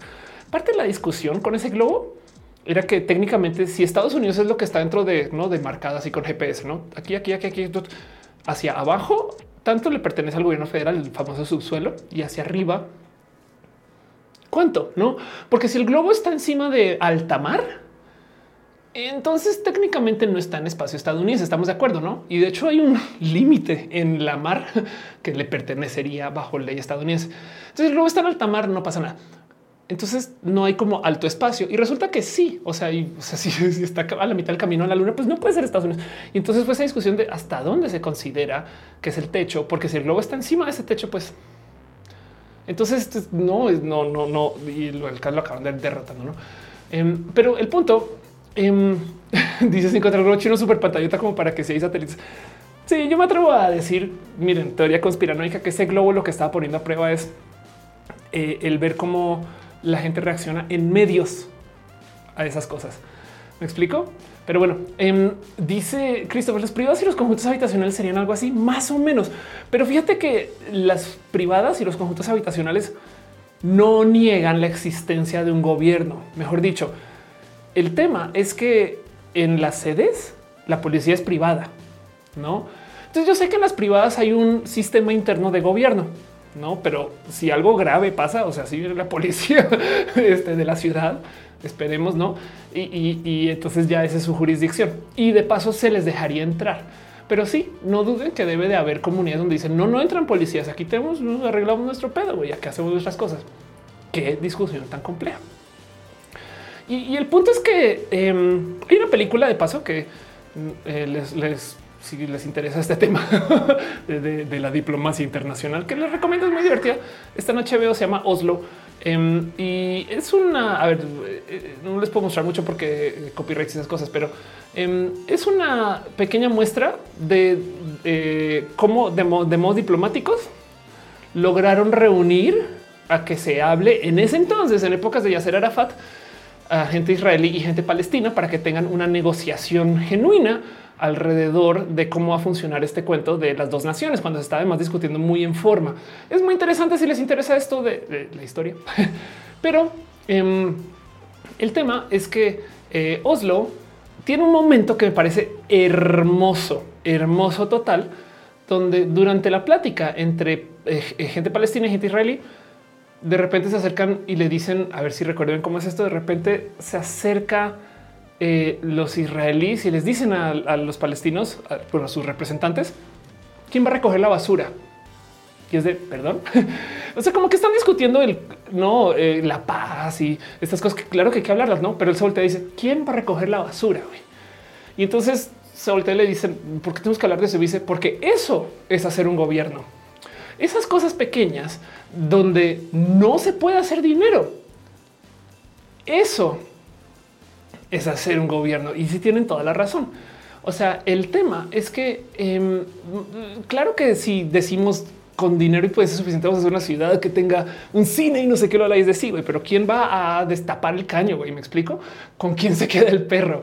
Eh, Aldubar dice tú un debate con amigos sobre cómo capturar el globo chino y bajarlo sin dañar y surgieron ideas muy locas. Está tan alto que capturarlo requiere de alta tecnología también. Estuvo de paso también, pero bueno, y entonces el caso es que si nos sentamos a entender un poquito de em, no nos preguntamos el por qué necesitamos un gobierno, pues es que la diferencia del gobierno, a diferencia del esquema eh, totalmente empresarial o económico, es que el gobierno tiene que perder dinero en muchas cosas.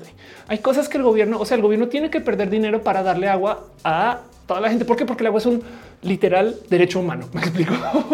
Em, el gobierno tiene que perder dinero en su administración porque si fuera motivado por, por, motivo, por fines económicos, entonces sí, la administración va a ser muy chida, pero se va a llenar de unos vicios horribles que en últimas va a servir para darle más gobierno a la gente que pague más. No, qué está pasando? El gobierno tiene que perder dinero en, las empresas que posee. Por eso es que hay unas empresas que dicen esto yo no sé si lo debería tener el gobierno. Petróleo, por ejemplo, me llega al corazón, pero al otro lado, al gobierno operar el petróleo, aunque en México se opera horrible, eh, técnicamente garantiza el acceso al petróleo. Irónico es tener una petrolera e importar. Pero dejando eso de lado, el punto es que, y eso de paso siempre va a pasar en México, el punto es el gobierno también es quien está detrás de los impuestos. ¿Por qué es tan bueno invertir en CETES? Es una plática que estaba teniendo con una amiga esta semana. Los CETES técnicamente no son una inversión, sino son un lugar donde se puede guardar el dinero porque son certificados de tesorería. O sea, cuando el gobierno necesita dinero para operar y los impuestos no dan el ancho, que muchas veces suele suceder, em, eh, se financia con CETES, se endeuda con sus propias personas a quienes sirve sus propios. es como si quieren verlos como impuesto por activo. y el tema de los CETES es que los CETES son una deuda contra el tesoro. O sea, es el mismo dinero que está en circulación, por así decirlo, es el mismo dinero que se usa para proyectos. Millones de cosas ahí detrás de los CETES. Pero el motivo por el cual es una inversión estable es porque si yo le presto dinero a mi cuate, por muy cuate que sea, el güey se puede pelar. Adiós, bye. No lo volví a ver. Si yo le presto dinero a una empresa, la empresa puede quebrar. Cuando ya no tiene dónde más sacar dinero, es de ya no hay cómo, güey, ya vendí todo, ya dejé de operar, ya no tengo más, güey, adiós, ¿no? Pero el gobierno, para que se desaparezca una tesorería de gobierno, es porque te invadieron los alemanes de los 40, no los de ahorita. Los de los 40 eran los que invadían. Eh, me explico como que eh, o porque de verdad explotó el sistema económico del país, una cosa tan grave que entonces ya tu deuda no importa. A lo que voy es a que el gobierno en el peor de los casos, si no puede pagar su deuda, va a ser una de dos o imprime más dinero, que es lo que suele suceder a veces, porque Latinoamérica, y hay que decir eso, lo que normalmente hace es siempre puede subir los impuestos. O sea, si el gobierno de verdad necesita más dinero para pagar lo que ya le urge, siempre va a poder subir los impuestos. ¿Por qué? Porque es obligatorio que pagues tus impuestos. Yo sé que en México tenemos un chingo de informalidad y gente que no paga, pero por consecuencia, pues la gente que sí paga o pagamos, pues tenemos que pagar más o, o se nos cobra diferente. Pero el punto es que de todos modos, si tú no pagas, el riesgo es de cárcel, ¿no? Entonces hay todo un sistema para que tú sigas pagando. Entonces los CETES, en esencia, si compran CETES, eh, están fomentando ese sistema donde la gente tiene que pagar impuestos y técnicamente eso así es como debería de ser. Ese es el pacto social. Así vimos en esta sociedad, en esta, economía y los, los impuestos se supone cuando estudias economía em, te los enseñan como lo que se llaman incentivos. Ok, no es necesariamente el por qué existen todos los impuestos pero es el modo más efectivo de pensarlos. O sea, la idea de poner un impuesto al, cigarro no es ilegalizar el cigarro, sino es hacer un incentivo para que tú no consumas. ¿Me explico? Como que el tema es que los incentivos pueden salir del caño. Hay unos casos en particulares, creo que hay una historia, eh, este, voy a decir que es británica en la India, que estaban dando recompensas por quien llevara cobras o bueno, serpientes, alguna serpiente que no querían. Y entonces la gente llevaba las que tenía y luego la idea era eliminarlas, pero como, las cambiaban por dinero, entonces había gente que se puso a crecerlas, güey. No, así de pues bueno, güey, tú, tú, entonces el, por poner un incentivo en una esquina mal puesto, hicieron el problema peor, no? Isaac dice: Me estás diciendo que esto me va a borrar la carrera de economía. No, Echelon dice: Mi dispositivo muere, no mueras ni tú ni tu dispositivo. este eh, antes de irme. Yo creo que Edgar le En el futuro vamos en un juego de Watch Dogs y regresar el personaje cual interpretarías. Este eh, el próximo juego que donde interprete un personaje, yo quiero ser este protagonista. Nadia dice también lo hacemos de educación pública. Solo por bienestar la población es que se debería ofrecer educación pública y de calidad. Exacto. Me gustaría dejar dicho que ese es el problema con lo que tenemos en los sistemas de gobierno, sobre todo Latinoamérica, que es de muy baja calidad lo que nos ofrece el gobierno para la cantidad de dinero que se gasta. Eso es lo que es injusto, pero que nos ofrezcan educación pública, menos mal, no? Alguien dice negocio de cobras, me volvería rico, creo. Em, ándale, total. Edgar dice qué bueno que llegue, qué chido que estés acá. Sí que te dice porque está respaldado por todo el Estado mexicano. Este eh, estamos hablando de algo que eh, eh, ah, o algo que dije John Férico. Dice yo invierto en CETES y que la gente usar carreteras es como ya les digo, de nada. exacto. Sí, la neta, neta, sí, sí, sí, exacto. Le pido saludos desde Mexicali. Besitos. Gracias por estar acá. Y entonces, a donde voy con esto es a que qué puede mal salir si tú estás planeando una ciudad, que si no tomas en cuenta la cantidad de cosas que además que son cosas que hemos aprendido como sociedades a lo largo de miles de años. O sea, si es real que cuando estudias derecho te enseñan derecho romano, como sucedía en ese entonces.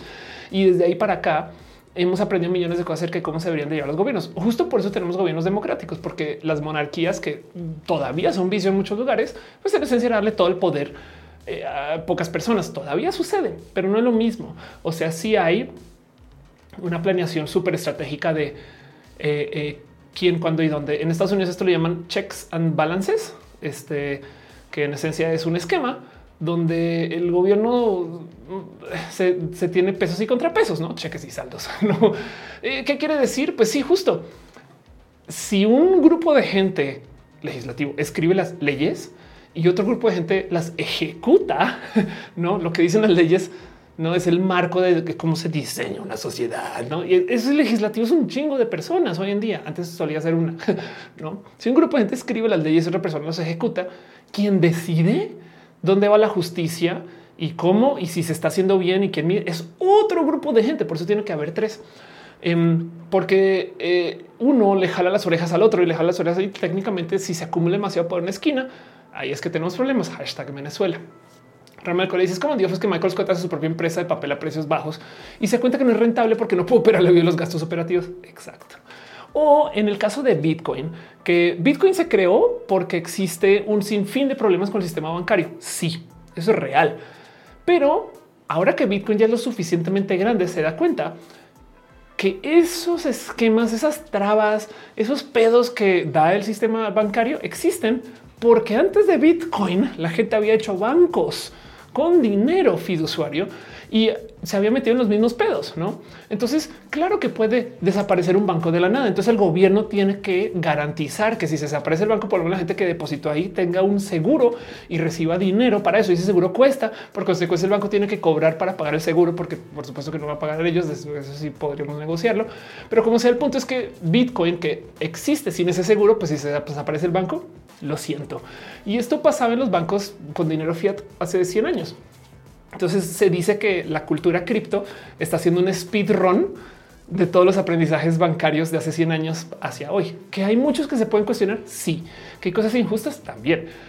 Pero el punto es que em, eh, eh, algo es un poco como ver a Elon Musk darse cuenta el por qué Twitter funcionaba como Twitter, no así como que Elon Musk eh, a quién fue que desbaneó y vio que una persona horrible y lo volvió a banear. y es como, claro, bueno, por eso tenemos ese sistema, ¿no? Entonces, justo, eh, ¿qué puede mal salir? ¿no? Con estos procesos de diseñar ciudades y demás. Pues bueno, primero que todo, con todas estas historias de ciudades corporativas, me gustaría decir excepto Disney, pero hasta Disney, Epcot falló. Cuando la empresa le va mal, entonces ahora toda la ciudad le va mal. Y eso que ustedes bien pueden decir, bueno, pues la gente que trabaja y no, pero sí es que una cosa es quebró la empresa donde trabajaba y ahora me busco algo. Y otra cosa es me quedé sin casa, me quedé sin servicios en general. Saben como que necesitamos que la gente compre chocolates güey, y, para que tengamos agua. Ese tipo de cosas son un poco complejas. Digo, si lo piensan también, eso pasa un poquito con eso fue lo que pasó en Venezuela, no necesitamos que la gente compre petróleo, pero eh, eh, hay algo ahí dentro del cómo el problema con estas ciudades es que em, el saberlas diseñar es mucho más que solamente hacerlo para los casos ideales. No David Topay dice Oli Mike Serrano dice que no conoce su historia. Exacto. Y si dice alguna empresa o lugar que rija el Bitcoin, depende del país en el que estés, hay legislación diferente. Entonces, sí, hoy en día, de hecho, por eso hubo el boom en NFTs, porque Bitcoin se considera demasiado regulado. Entonces necesitamos un espacio libre. Entonces, los NFTs en esencia era como, pues sabes que podemos hacer cripto lo que sea. Y entonces NFTs, no? Eh, pero bueno, 5 de dice por eso la maravillosa división de poderes. Exacto. eh, Roman Cole es como ah, de Michael Scott, te había leído, perdón. Y Aldubar dice el peor incentivo fue el que le daban a los militares colombianos por matar a los insurgentes. Wow, mataban a cualquiera, decían que era guerrillero. Qué locura, güey. Qué fuerte eso. Rubén dice: Me a la ciudad que están construyendo en el desierto de Line, aunque ahí sí trabajo el coches y viene, viene, viene, viene. Edgar le dice: ¿Qué opinas de la peli de Megan y de Winnie Pooh. No sé bien de cuál es. Si me pones el nombre, no, no he visto todavía. Perdón. Este, pero bueno, entonces, si lo piensan, escrito en papel, la propuesta es interesante. Es tenemos un gobierno que se autoverifica, tenemos un sistema que se autovalida y que además que está dispuesto a perder dinero. Esa es la diferencia.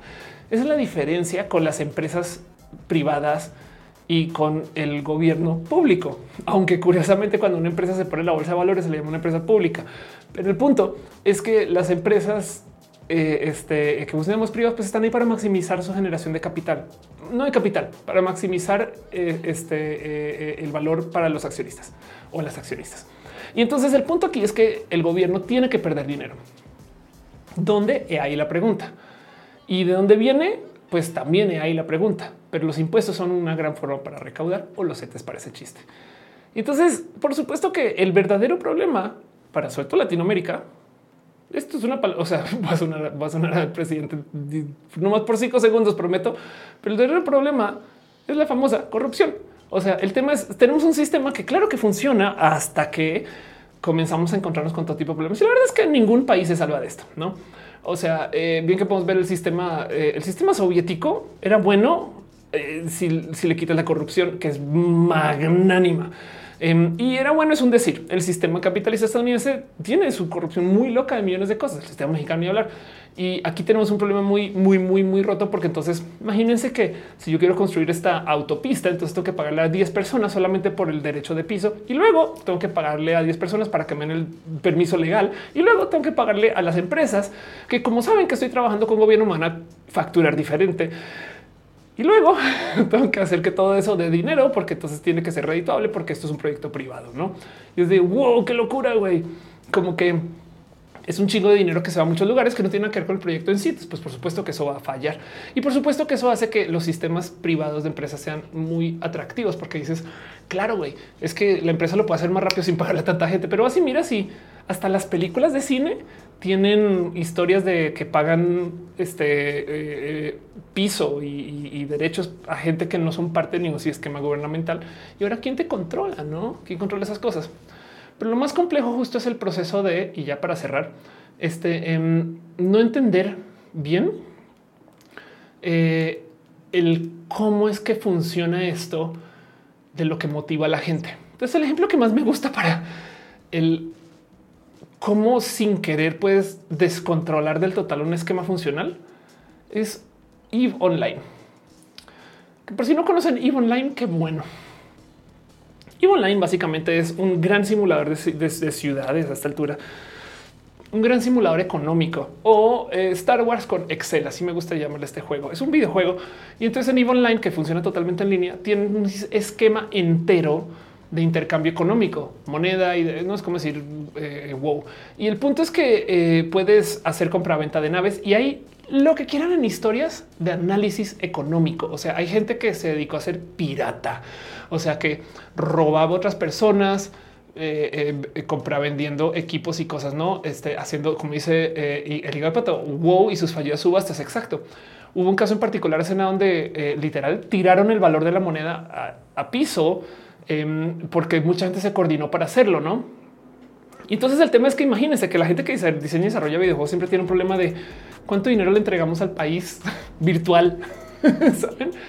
Nadie dice, me acordé de Cristiania. Exacto, justo. Y que está muriendo por el turismo, la gentrificación. No sabía eso. Como que el tema aquí es que eh, qué desmadre que es hacer que todo esto encaje y funcione. Y volviendo al tema de lo que dicen en Oslo, es quién va a recoger la basura, no?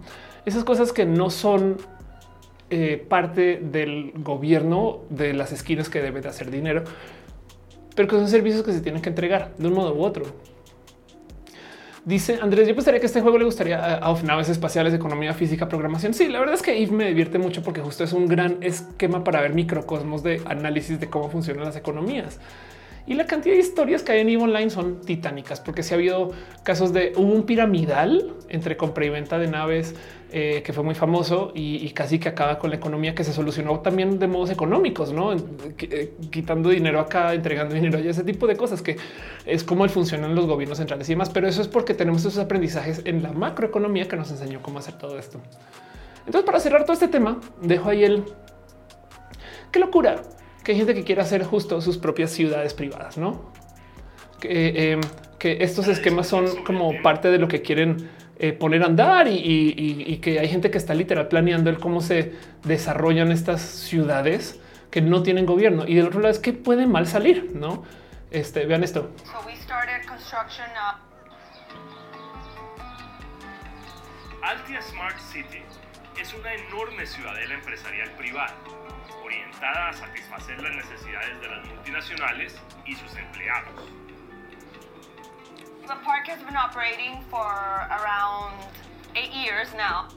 Y entonces, a ver, del otro lado, em, por ejemplo, Tesla está buscando abrir una eh, fábrica y parte de lo que se habló de Nuevo León, que quién sabe cómo es esa negociación, es que Nuevo León no puede otorgar este. Eh, creo que fue una discusión con la CFE porque no puede otorgar acceso a electricidad constante como a los estándares que necesita, no? Entonces, hace sentido que tú, como empresa multinacional, digas, sabes que yo hago mi propia planta eléctrica. Entonces, ahora tienes tú eh, todo un segmento de ciudad al cual le puedes otorgar electricidad, por así decirlo. ¿no? Pero, pero lo que hace falta es Estas cosas no se hacen por una persona ni un comité de 10. Me explico. Em, a mí me rebasa saber que existe gente de nuestra vida actual que son personas constituyentes, que la constitución del país le escribió alguien que vive hoy. Pero bueno, esa gente también de muchos nos está diseñando cómo va a funcionar este esquema legal. Lo que sí es verdad es que no lo está escribiendo desde ceros, no? Entonces dejo todo eso ahí porque de nuevo yo creo que el problema de fondo es un hay ideas buenas, pero estas ciudades privadas me da durísimo en el corazón de no poder creer que eso pueda suceder. Y quería compartir con ustedes algunos ejemplos y platicarlo. Y ya con eso cierro. Las sede no creo que vivan mucho, pero sí es verdad que hay mucha gente que quiere tener sociedades sin gobierno. Y en últimas, como están las cosas, a veces digo, pues no les culpo. Bueno, cierro el tema. Leo el chat. Dice la rama del a los Sims es mi alegría las ciudades autónomas. Leonardo de los impuestos legal deberían usarse exclusivamente para el derecho a la ciudad, un derecho que abarque la ciudadanía en todas sus formas Sí, la verdad es que mm, sí, es que también hay historia, no tipo este impuesto se puso que porque yo no sé la guerra eh, y ya se acabó la guerra y después cómo lo quitas porque lo necesitamos para tal y ya lo estamos usando para otra cosa. No Denis dice Oli, Oli y por eso está hablando de la moneda de wow, llegó a valer más eh, que algunas de un país sudamericano que no recuerda. Alejandro dice: Yo pensaría que este juego le gustaría. Ah, sí, este, eh, estas cosas. Pero bueno, en fin, ciudades autónomas que podría más salir. Em, y, cómo se planean estas cosas bien, ¿no? Hay algo ahí del cómo sentarse a diseñar esto. Yo creo que sí requiere un poco de megalomanía, como que si veo, si veo a gente así como muy de yo te voy a enseñar cómo vivir, ¿no? Y es un poco de nadie sabe nada de eso. Walt Disney muy famosamente em, no se la llevaba bien con la gente que trabajaba en su época en lo creativo en Disney, porque según siempre traía como esta visión muy de yo decido y diseño y planeo, ¿no? Em, dice Edgar Lepelo, tradicional de Mexicali es la comida china. Isaac dice, me recuerda la ciudad que, de Toyota que se construyó en Japón para probar tecnologías. Exacto. Porque imagínate tú una ciudad así y que una tecnología no funcione, lo reportas, ¿no? Es como que hay algo ahí como muy roto desde el qué significa que una empresa, o sea, que la imagen de una empresa, este, imagínate vivir una ciudad así y ser trans. Ahora que lo pienso, ¿no? Es de hola, soy Ofelia, salí del closet en Ciudad Toyota. Y entonces ahora la imagen de Toyota, bueno, digamos que esperemos que Toyota apoye, pero qué tal que no, no, que tal que sea que vivo en Ciudad Bimbo y me estoy divorciando, no y ese tipo de cosas. Eso me parece un poco roto, pero bueno, quizás igual y no soy lo suficientemente libertario como para poder entender por qué esto es chido. Como sea, em, les dejo este pensar, les comparto, cierro eso y vamos a lo próximo. ¿Cómo que lo tradicional de México es la comida china? Eso me rebasa un poquito. Pero bueno, vámonos a lo próximo.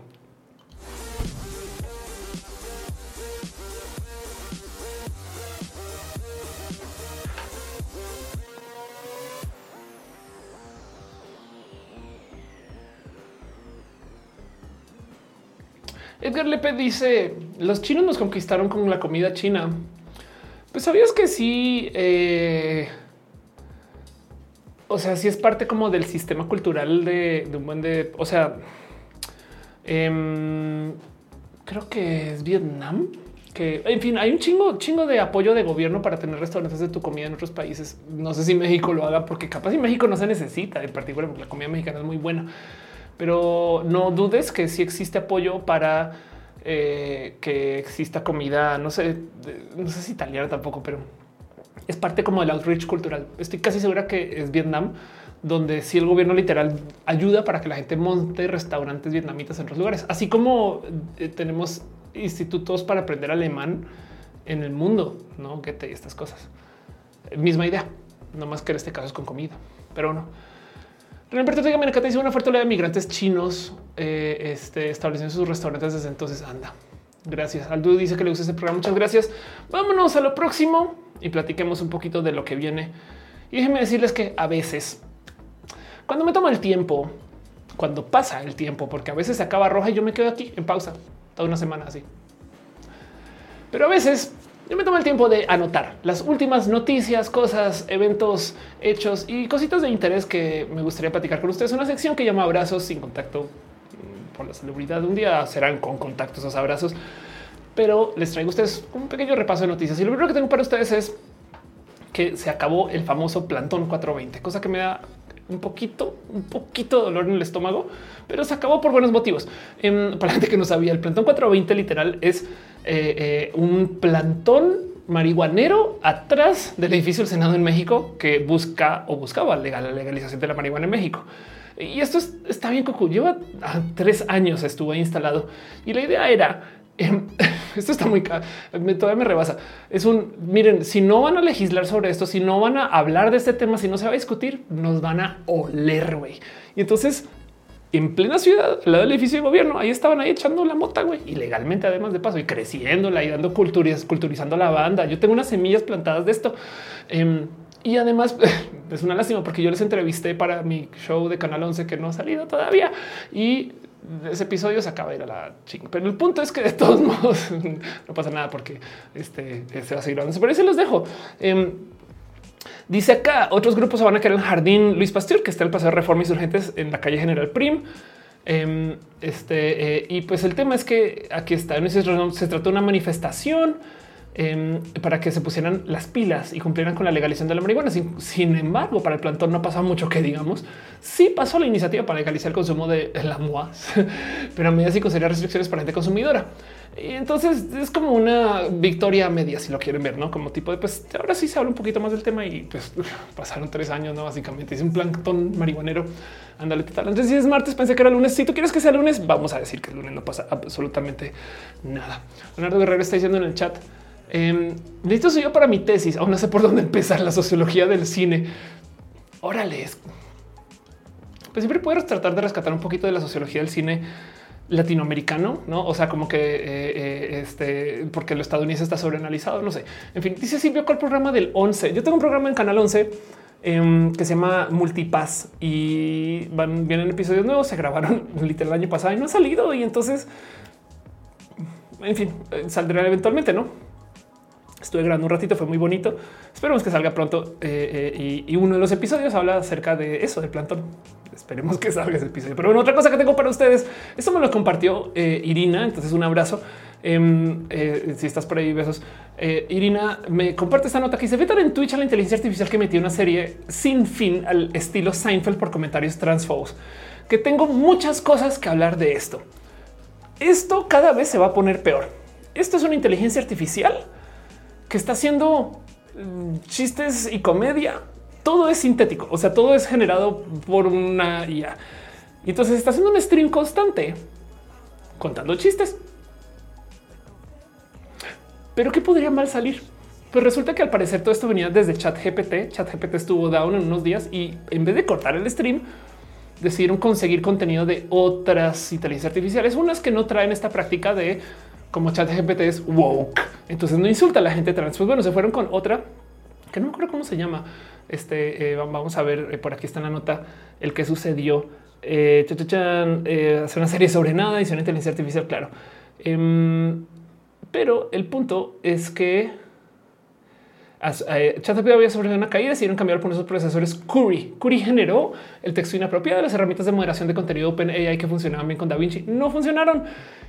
Y entonces echó sus chistes transfobas y literal perdió su, o sea, fue vetado por Twitch. Gracias Twitch por hacer tu trabajo. Pero otro lado, hay que algo que decir acerca de cómo hay gente que tiene una inteligencia artificial que está haciendo un stream 24 7, no?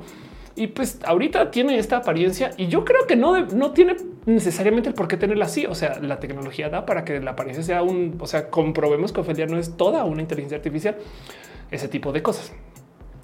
Pero bueno, ahí se los dejo y esta noticia. Gracias Irina por compartirlo. No me quiero clavar mucho con eso, solamente quiero compartirles que esto sucedió.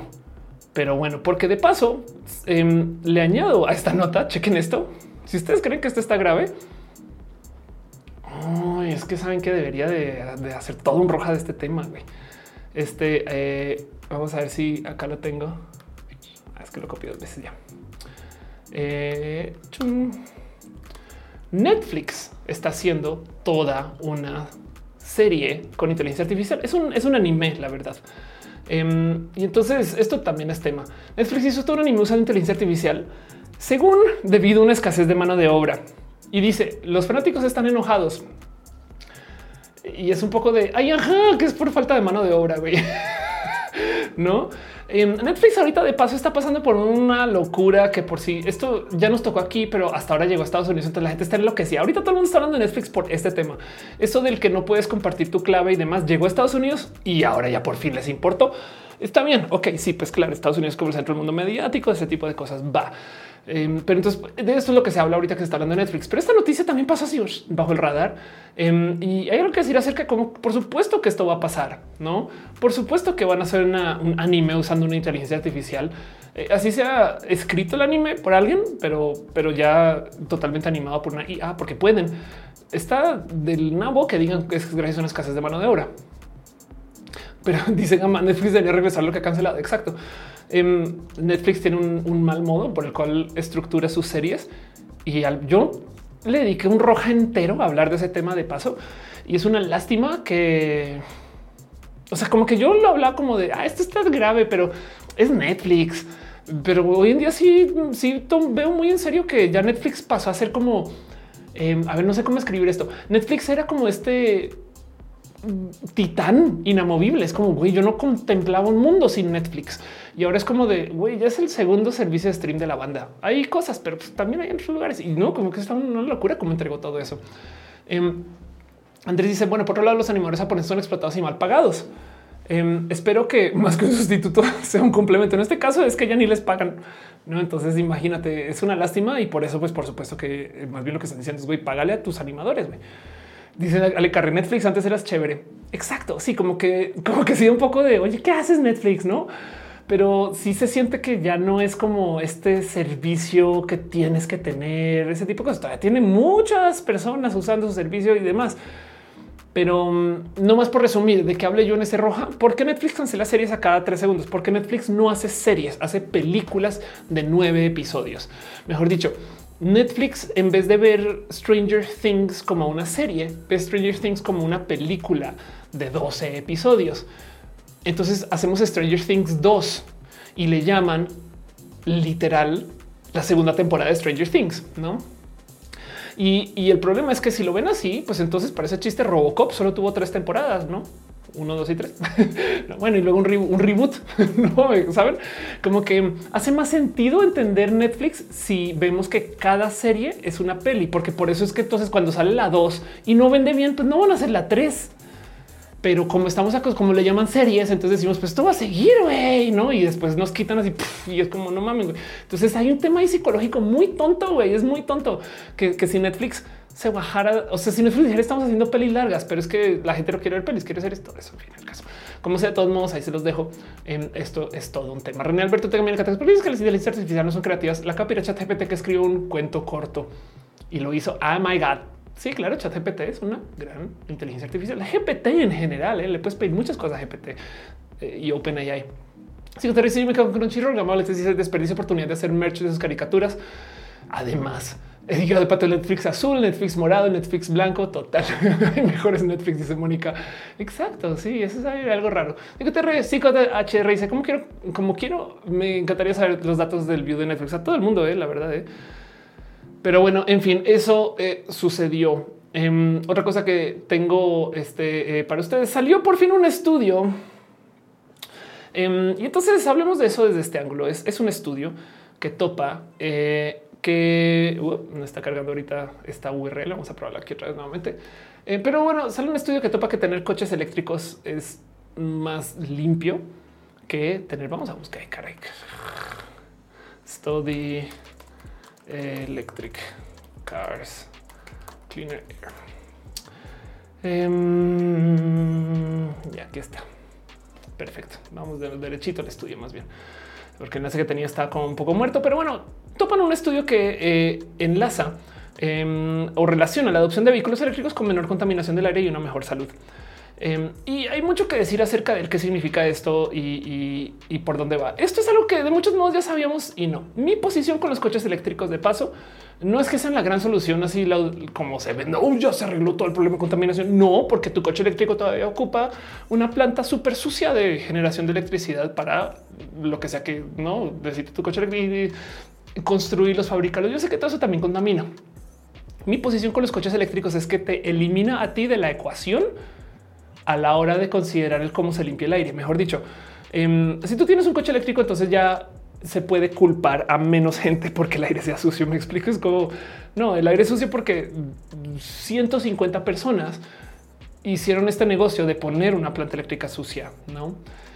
Y, así lo veo. Y entonces el tener coches eléctricos como que es un, no es mi pedo es una lástima. También ayuda a ir como consolidando un poquito el cómo hacemos para que no se siga trabajando esta tecnología hiper sucia. Y por consecuencia, pues mucha gente entonces decía, bueno, todo más contamina. Bueno, resulta que en las zonas donde hay coches eléctricos, donde se adoptan coches eléctricos, la gente tiene mejor salud y respira mejor. Y es que esto hace todo el sentido del mundo.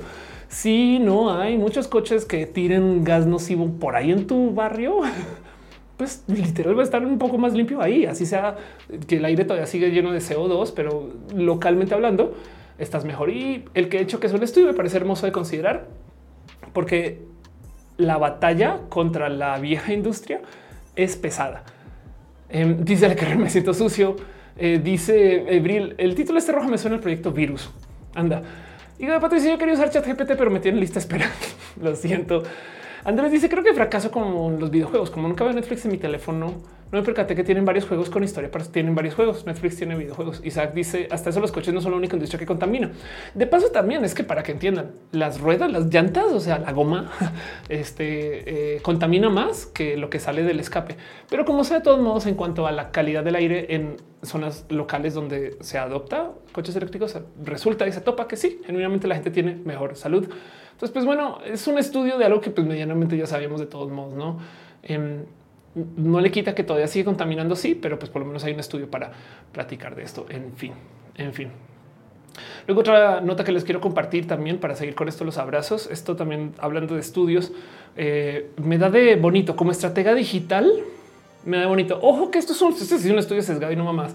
Em, topan que, eh, a ver, ok, ¿cómo es, cómo es enredo esto?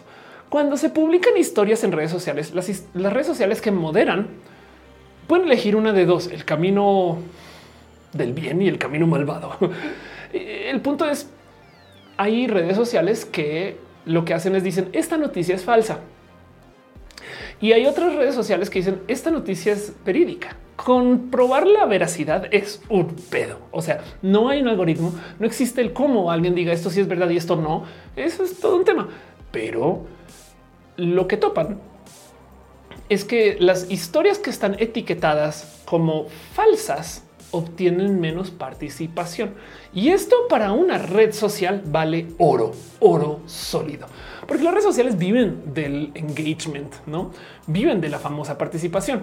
Entonces, topa este estudio que si en vez de etiquetar esta noticia es falsa, etiquetáramos esta noticia es verídica o se comprobó verídica, pues una va a generar más reacciones. Y esto hasta me da bonito porque es de que bueno, la gente está buscando noticias reales más que ya puedes decidir cuáles son. Me explico como que mm, es algo ahí de la psicología. Entonces es un estudio un poco raro de presentar, pero el punto aquí es que, bueno, y de paso, ojo, que este estudio se hizo solo sobre Reddit. Igual en Twitter eso tiene una economía totalmente diferente y en Facebook ni hablar. Pero el punto aquí es que existen modos para pues, comprobar de dónde se generan más interacciones, lo cual quiere decir que si esto tiene algo de cabida a futuro, es posible que las redes sociales comiencen a marcar y enfocarse más en marcar qué es verídico en vez de decir esto es falso. Y pues me parece interesante. Dice los autos eléctricos suponen la descentralización de la contaminación ambiental, contaminación ambiental distribuida. Suponen, me gusta mucho cómo lo pones. Denis dice suena rico pensar en tener una mejor calidad de aire. Sí, total. Mónica dice todo lo que hacemos contamina. Exacto. 5 THR dice que sin gases de efecto invernadero la ciudad, la salud de los ciudadanos mejoró. ¿Quién lo diría? Total. Pero sabes que justo lo que decías estudios, ahora hay un estudio, no? O sea, haces todo el sentido del mundo, pero bueno, en fin, este Arnulfo dice: Yo vi que esa tiene una versión paga y cuesta 20 dólares al mes. Em, este de no sé qué estamos hablando, pero bueno, eh, seguro algo que dijiste más arribita, no? Eh, ah, estás hablando de chat GPT. Claro. Sí, muy bien. Muy bien. Em, pero bueno, otras cosas que tengo para compartirles, noticias de cosas que se dijeron, noticias que se eh, eh, platicaron y demás. Eh, hablando justo de las inteligencias artificiales, em, también hay que dejar en claro que hay algo ahí detrás del quién existe detrás del software, que también por supuesto que determina qué hay en el software. Y hace nada, aunque o oh, sorpresa, estamos hablando de un servicio ruso. Yandex es el Google de Rusia, por así decir. Em, pues salió a luz algo de su código fuente y resulta que toparon que el código estaba lleno de lenguaje racista. Pero en lenguaje racista es que la, la N-word estaba ahí. Me explico el código fuente. Y, da un poco de quién escribiría así. Pues bueno, es un documento que supone que la gente no va a ver, no el código fuente, pero del otro lado sí da un poco del wow. Esa es la gente que está trabajando en esta empresa. Estamos hablando de Rusia, que es uh, toda una bestia con esto del cómo maneja su acceso a eh, todo esto que yo relaciono con derechos humanos y demás, pero de todos modos, y un poco de despierta la duda de será que Windows está lleno de código discriminante y será que no, como que un poco de qué hay dentro de mi computadora, no?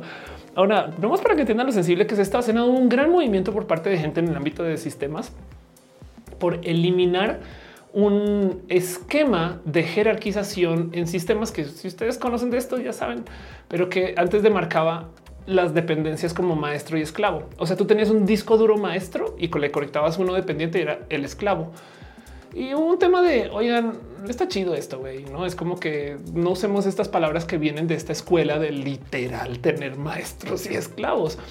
Entonces hay un sinfín de empresas, lugares, espacios, código, eh, no un sinfín de cosas que se eliminó, no el, concepto y el uso de y ahora pues esto también sale a luz justo por eso, porque sí, o sea, donde voy con eso es que sí existe un movimiento de gente que quiere eliminar el uso racista eh, de pensar, no este eh, en el software.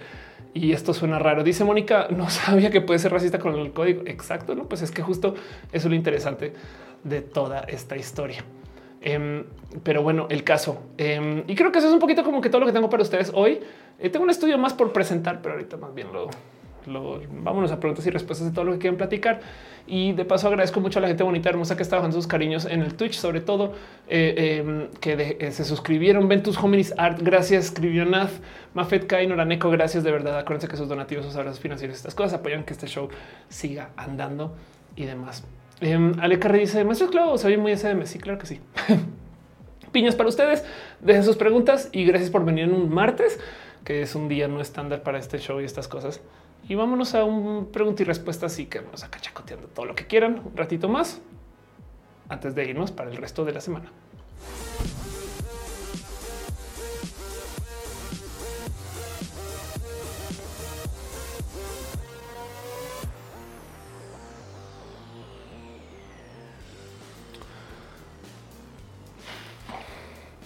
Ángel Gamboa pregunta del desastre en Twitch por un streamer que mostró que miraba este pron de otros streamers hecho con Deep Swap.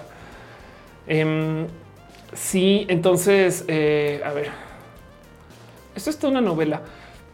Deep Swap, eh, por si no lo saben, es una inteligencia artificial que pone tu rostro en otras personas y ya en otros lugares, no? O sea, como que pueden hacer, pueden hacer, pueden exacto, pueden poner su rostro en cualquier video grabado y demás. Por supuesto que la gente comenzó a usarlo para poner rostros de personas conocidas en no por.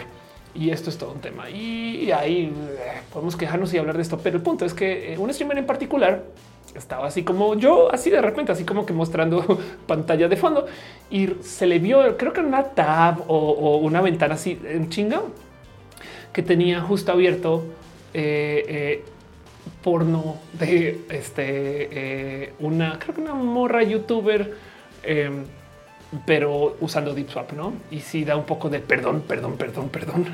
¿Cómo es esto? Y obviamente la gente le cachó en chinga, rewind va y ahora le explotó en la cara todo este tema porque es una plática compleja de güey, qué chingados haces, no? Y si mal estoy, era alguien que se quejaba del tema.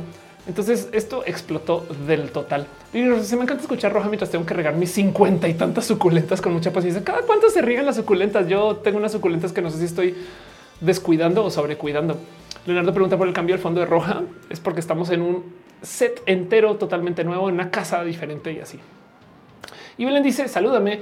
Hola Belén, ¿cómo estás? Entonces, pues sí, justo esta fue una mega noticia eso de eh, eh, en general ahorita como que mm, eh, las noticias de la banda en Twitch están muy, muy puestas. Eh, pero bueno, Eh, sí, sí, sí, sí me enteré y hay algo hay que decir acerca de cómo esto nomás es la superficie y parece que llegue a Latinoamérica. Me explico. O sea, todavía no pasa con Yuya, ese tipo de cosas que es una lástima porque va a pasar. Saben, es, es un ojalá no pase, por favor, ojalá no pase. Y, saben, y, si sucede, ojalá lo podamos contener y ojalá los medios no entiendan y entonces no hagan un mierdero más mierdero, sino que se acabe. No, porque es horrible toda la situación y, cómo se pone la banda con eso. Sí, es un poco de hay vatos muy idiotas, que quiero decir, pero bueno, en fin. Dice Lily Rox, depende del clima si les da mucho el sol, más o menos cada 10, 15 días. Ok, yo no dos semanas. Isaac dice, siempre preguntaré por la planta abortera. No, esa planta ya ni vive tristemente. Se fue en una mudanza. Le carré dice, gracias por mencionar las suculentas. Se me estaba pasando a regar mis plantitas. Voy a, ¿sabes qué? Voy a añadir eso a mi fila. Yo tengo un chiste recurrente que se los de paso comparto. Hagan su tesis, vayan ya, ¿qué hacen aquí en roja? Vayan a escribir la tesis. ¿No han avanzado con su tesis? Vayan, pongan algo y vuelven. Y, hago eso en Twitter también a cada rato. Literal pongo un ¿y qué hacen aquí? Vuelvan a la tesis. y la banda así recuerdos de Vietnam. No, Ophelia, no. Entonces voy a añadirle a ese tren de pensar. Es, más, este em, vamos a ponerlo ahorita en Twitter también. Vamos a, vamos a tuitear este gente se les no se les está olvidando regar las suculentas.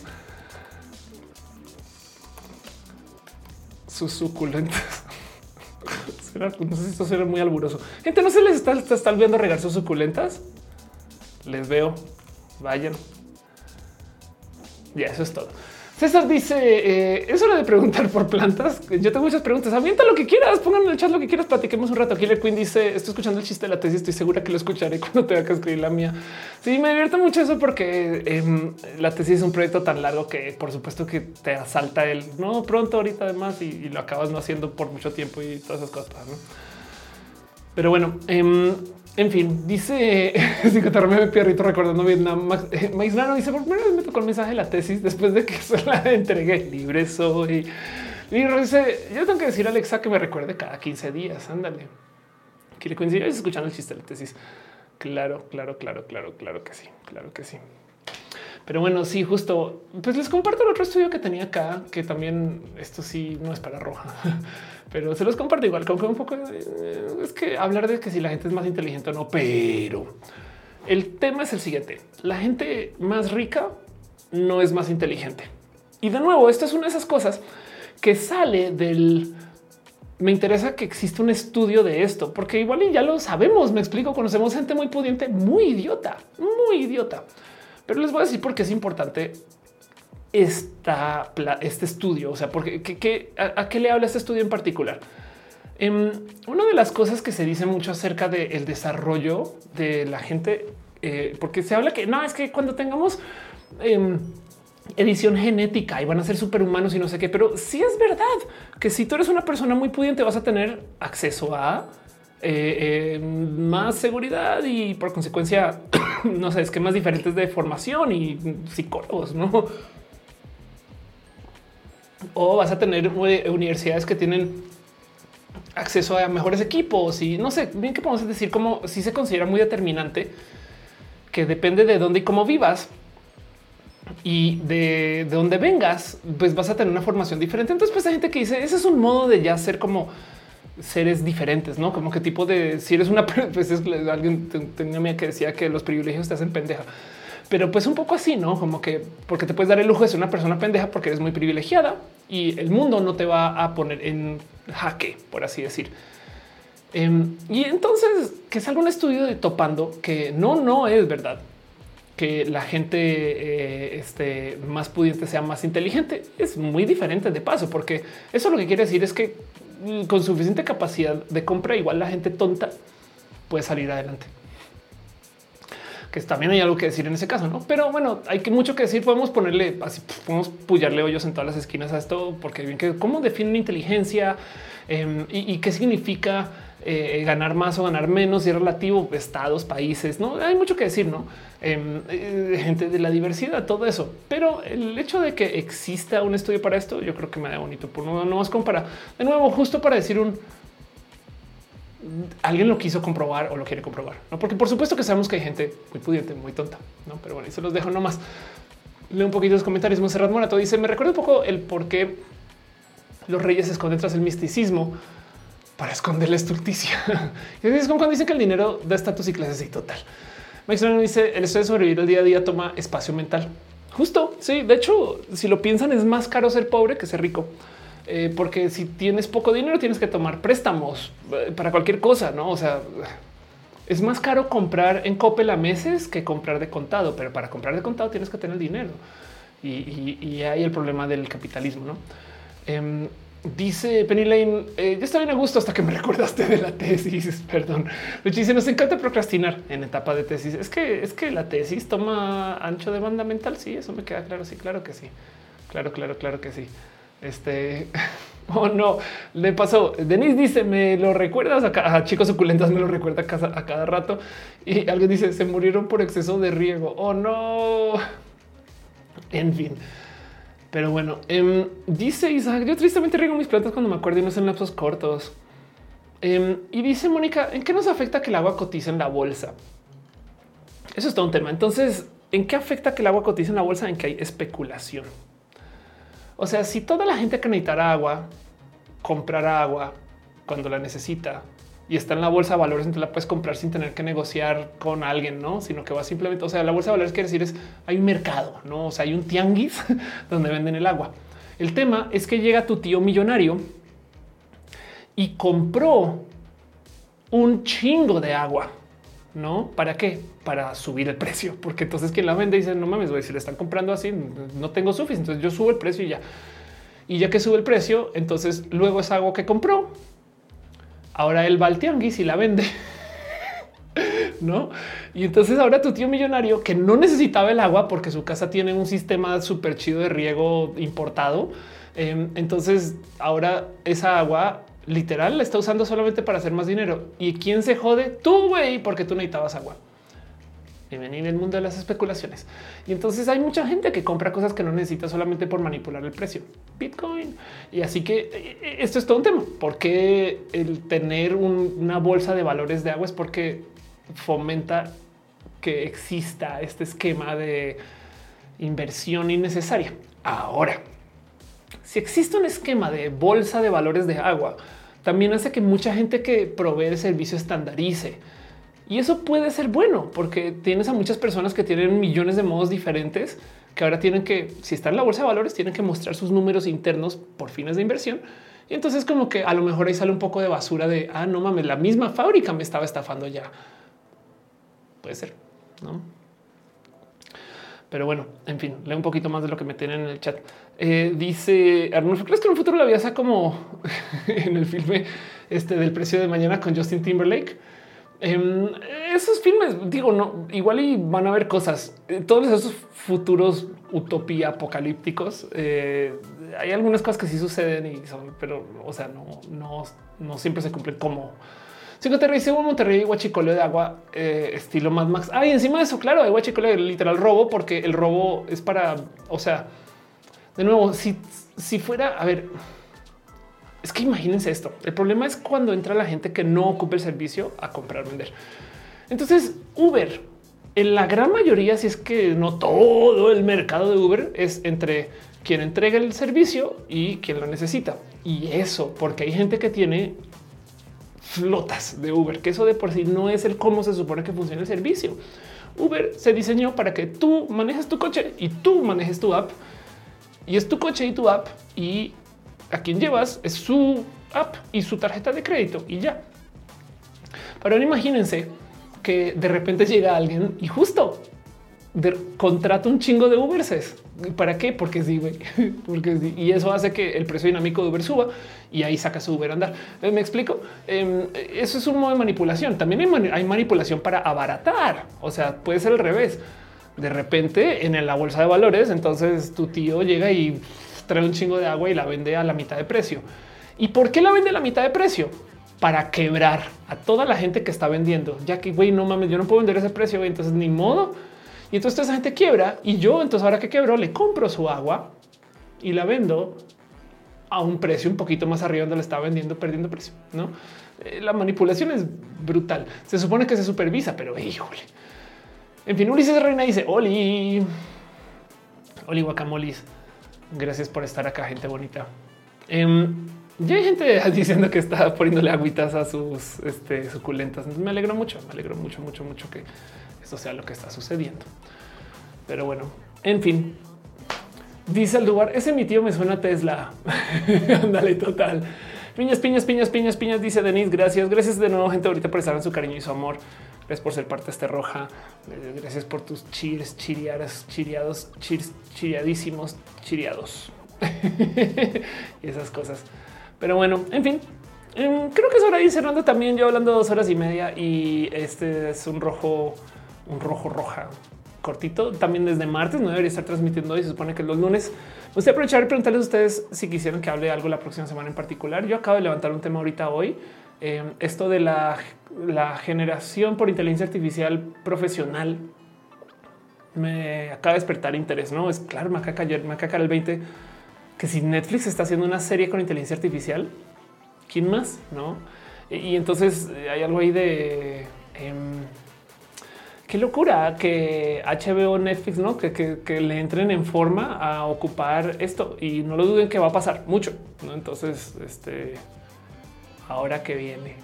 Yo pensé que quien iba a estar más amenazado, amenazado iba a ser la gente eh, influencer y nosotros generar peques, no? Pero es como no, claro que no. Primero se van a aventar contra los grandes en el cine.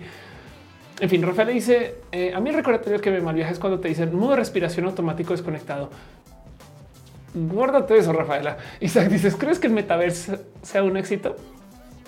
El metaverso, como lo, lo, conocemos hoy, eh, no el, a ver, primero que todo, metaverso es un esquema completamente inventado para hablar de una serie de herramientas que está ofreciendo Facebook y tiene muchas carencias que hemos aprendido históricamente que no van a conllevar a que sea magnánimo como se está presentando hoy.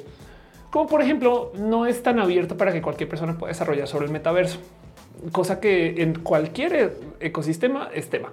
O sea, hasta Apple tuvo que abrir para que la gente desarrollara apps para su teléfono, porque si no, no iba a crecer. Pero del otro lado, lo que sí es verdad es que la, propuesta del metaverso ahorita es más un poquito... O sea, son ideas que le va a tomar tiempo y, vamos a ver qué pasa cuando comiencen a aparecer. Por ejemplo, yo saben no sé si futuro al metaverso con la realidad aumentada. Y con la diferencia de la realidad virtual es los lentes que no ves, la realidad aumentada es lentes que sí ves. Y entonces lentes transparentes mostrando mi información de Facebook de un evento social, por ejemplo. Entonces yo llego a un evento social, me dicen los nombres de la gente que está ahí. Eso es parte del metaverso y yo eso le veo mucho futuro. Y, este ejemplo que les doy de paso, ilegalísimo. no, el de escanear gente y sus rostros sin su permiso para checarlos contra una base de datos, güey, ilegalizó, pero se los prometo que eh, eh, va a suceder. Y de paso, em, eh, ya, hay una, si hay un servicio que puedes contratar para eso que básicamente verifica contra redes sociales, pero igual de todos modos se le escanea rostros de gente así sin su permiso. Mal yuyu. Entonces es aquí capaz si no es necesariamente una buena solución, pero por ejemplo, miren, yo sí, yo sería la primera idiota en tener un lente con teleprompter. güey. No, la realidad aumentada si le veo una cantidad de aplicaciones y usos en el futuro. Dice Ale lentes con visión de ebrio. Ándale. Arnulfo dice: Recuerdo que Platzi estuvo impulsando aprender de cripto, pero últimamente los está viendo muy callados en ese tema. Se van a era fans de cripto, cositas. Se van es hecho por cripto, básicamente. Yo creo que Cristian posee algo de cripto adentro, em, pero no duden que igual eh, este Platzi enseña desde el corazón con sus cosas. Que dice en vez de nombres y reales podría proporcionar una arroba. Puede ser, sí. Eso es verdad. Eh. La verdad es que, y bien que supongo que sería esos cosas tipo registro de tu podrías dar el, o sea, la configuración. No quiero aparecer en no, aunque lo más probable es que la red social ponga eso como una opción. Hay que ver qué pasa. Pero bueno, Irving Ramírez dice: ¿Es cierto que tú iniciaste Score VG? Claro que sí. Hoy, em, qué buena historia. Score VG. Para la gente que no sabe, Score VG es un podcast exitosísimo que existe desde muchos ayeres, hecho por la gente chida. Voy a decir exatomics a esta altura, no? Em, y entonces score.bg eh, uh, ay no, qué locura que ya solo queden tres. Es que a ver, en em, score.bg en algún momento. Esto también es porque existe hace mucho, mucho, mucho, mucho, mucho tiempo, pero esa caricatura de la gente integrante, em, pues aquí está, no? Entonces, eh, la cantidad de gente que estaba aquí, que esto que vamos a ver, aquí está la ilustración del staff de Score. Aquí está en Atomics. Em, esto hecho por el joven, pues imagínense, pero para que vean esto, esto es del 2013, ya casi, no puedo creer 10 años, güey. Esto era Scorbg original. Y entonces aquí está lo que queda. Em, ¿Qué pasó con Scorbg? Cuando yo llegué a México, yo estuve en Nerdcore, estuve, estuve eh, enredada con un buen de proyectos. De paso, para que vean Ofelia de Rojo con su pin de Star Trek. Y esto era porque salen los salchipulpos en ese entonces. Pero bueno, el punto es que em, a mí me pasó lo siguiente. Voy a tratar de sintetizar esto para no clavar mucho, porque puedo hablar largo entendido de esto. Y qué chido que Scorbg siga, la verdad. Cuando yo volví al mundo de los videojuegos, y digo volver porque cuando estaba en mi universidad jugando Final Fantasy X, troné el semestre, güey. Literal me retiré para clavarme en Final Fantasy X. Hoy en día sé que TDAH, hiperfoco, todo eso. Pero en ese entonces fue no mames, güey. Y me asustaron los videojuegos. Entonces tomé como un celibato videojueguil. O sea, como que no más videojuegos, güey. O sea, no puedo dejar que esto controle mi vida y lo guardé de por vida. Adiós, bye. Y me dejé ya nomás una vida sin videojuegos. No seré gamer. Qué bueno, la vida es otra y seguí por adelante. Y cómo son las cosas que cuando llegué a México, mi vecino el dueño de Atomics y tenía Nerdcore.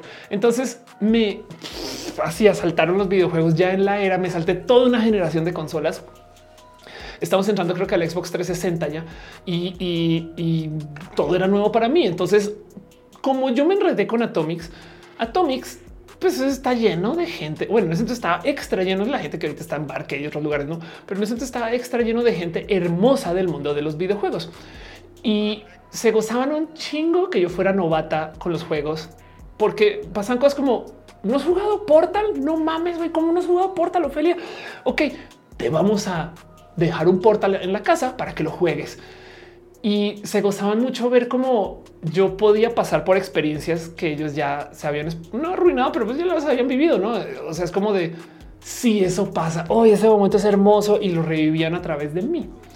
Entonces, fue muy divertido también para mí volver a los videojuegos porque estos nerds estaban gozando mi aprendizaje de los videojuegos, ¿no? Y en eso yo tengo una plática con Akira. Hay un video muy viral mío de yo, o sea, yo estoy en Atomics, güey, cuando ya teníamos Nerdcore, o sea, ya estos, el mundo de los videojuegos, donde de repente entran y preguntan algo acerca del E3 y esta pendeja dice, ¿qué es el E3, güey? En Atomics, obviamente todo el mundo de verga, ¿cómo Y entonces dentro de ese desmadre, Em, yo me acuerdo de una plática con Akira de que quiero reaprender de los videojuegos a detalle. Y como yo soy, soy muy musical de paso, o sea, sí toco guitarra y, el interés musical me rodea millones de motivos. Eh, la gente eh, eh, con quien he estado es gente que está en la música o, que es muy melómana. Entonces, hay mucho que puedo decir acerca de mi gusto por la música.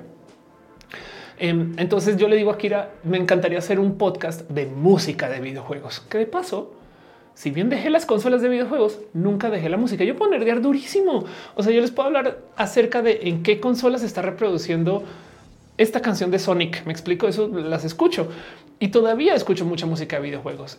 No más que yo le dije a Kira, me gustaría hacer un podcast acerca de la historia de los videojuegos que me obliga a aprender de los videojuegos, pero por vía su música. Y eso se me ocurrió ponerle score. Y de hecho se me ocurrió en un E3. Entonces Score era mi podcast donde todos los nerdos de Atomics se acercaban a enseñarme de los videojuegos. Eventualmente me fui a Atomics de Nerdcore eh, y, de esta vida en general, la de Atomics, o sea, no de la vida en la que vivimos. Y se quedó en manos de la bola de nerds, quien se lo como campechanearon un poquito por aquí por allá, que Daniel, que este Artem y demás, y todavía sigue. Entonces, eso es un poquito la historia. Y así. Pero bueno, Ale Carré pregunta por Jessica Anderson. Ese proyecto está un poco muerto.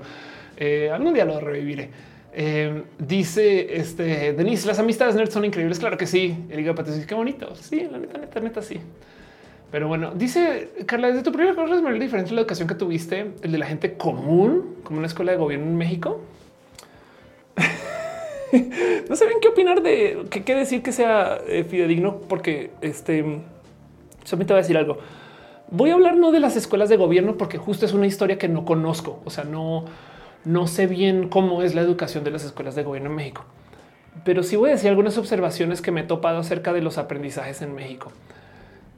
Creo o sospecho que la educación eh, este, general mexicana es un poco traumática. Y lo digo, yo sé que en todos lados también, ¿no? O al revés, mi privilegio es que mi educación no fue traumática. Eso también hay que considerarlo. ¿A dónde voy con esto? Hay cosas que la gente tiene aprendida que es cuesta, o sea, como que duele cuestionárselo porque va en contra de, de algo que quedó muy taladrado ahí, como por ejemplo los honores a la bandera y usar la bandera de modos que no son bandera. Y entonces ves que de verdad como que se, o sea, es como, como que un poco de sí, sí puedo tener un traje de baño de bandera. No eh, eh, hay gente que se pone así. Bien que puedo decir lo mismo acerca de los pronombres. Hay gente que no quiere cuestionar porque es que no, yo aprendí español, güey.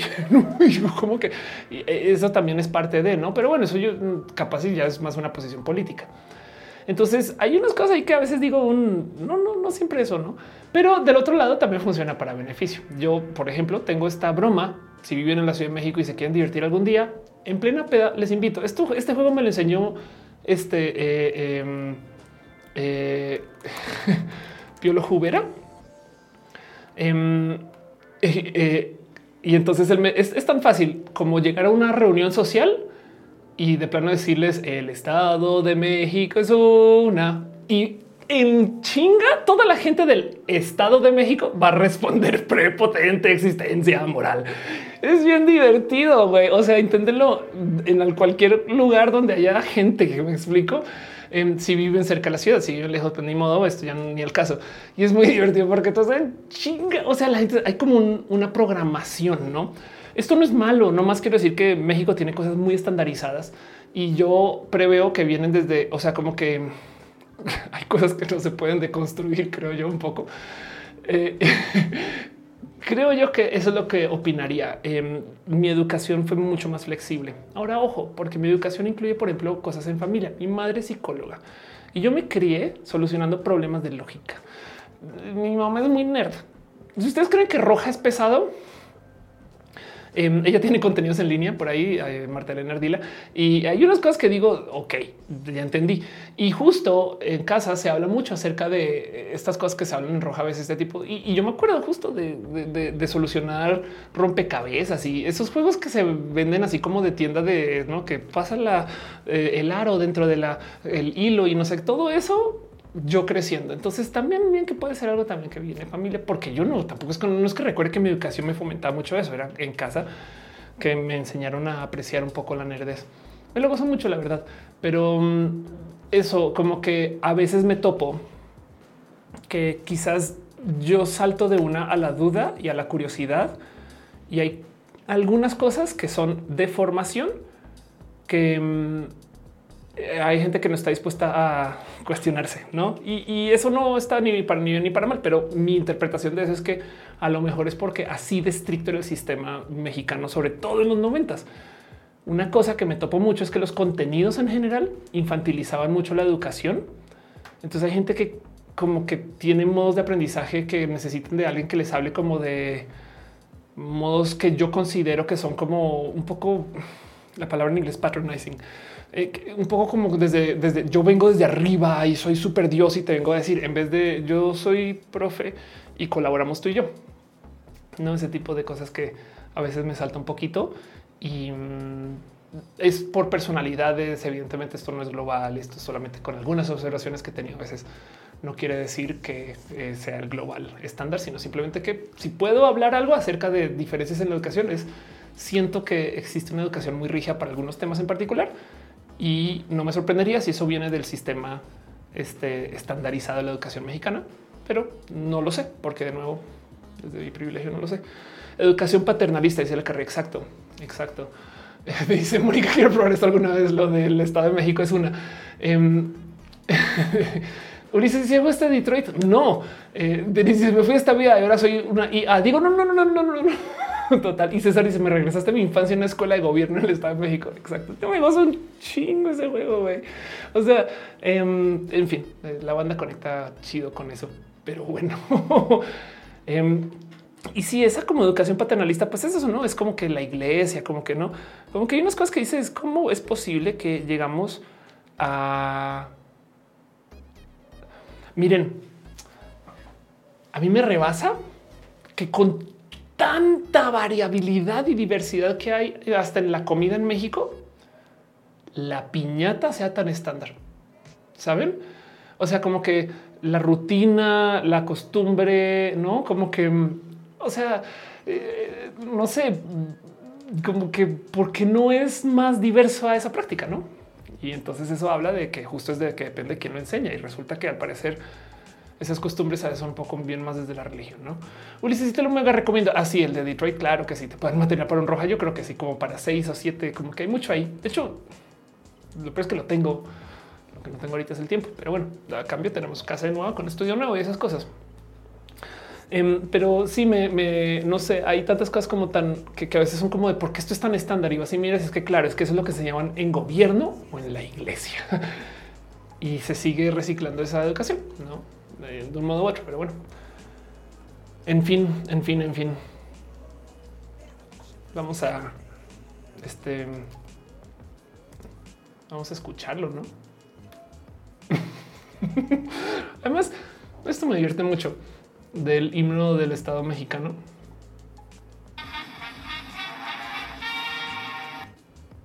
Ah, claro que no lo vas a reproducir si pongo esto de fondo, ¿no? ¿Dónde estás tu care? Aquí estás.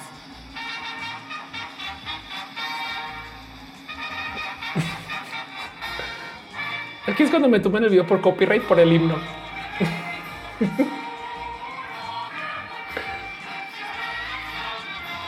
Podemos nomás hacernos la pregunta de exactamente qué quiere decir esa línea, güey. O sea, como que prepotente existencia, amor. Seguro todo el mundo se lo pregunta desde que tienen como 10, ¿no?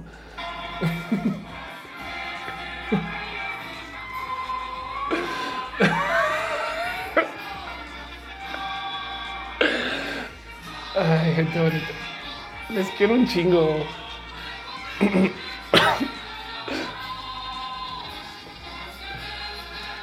México es bien pinches chido, güey. Me lo he un buen.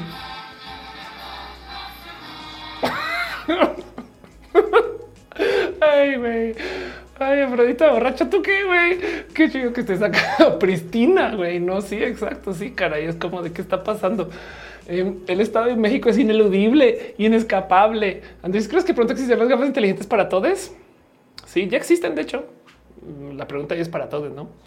Em, pero hay varias propuestas ya que ya, o sea, si las buscas son medio de nicho. Eh, ese yo creo que cuando Apple venda las suyas, se va a enloquecer ese mercado.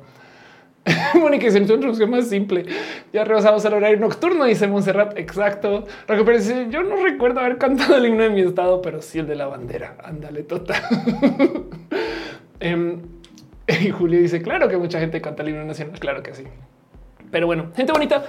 Em, hoy es stream de martes, lo cual quiere decir que entonces cambian cosas. O sea, de hecho hay menos gente aquí y yo creo que va a aprovechar eso para irnos despidiendo y cerrando.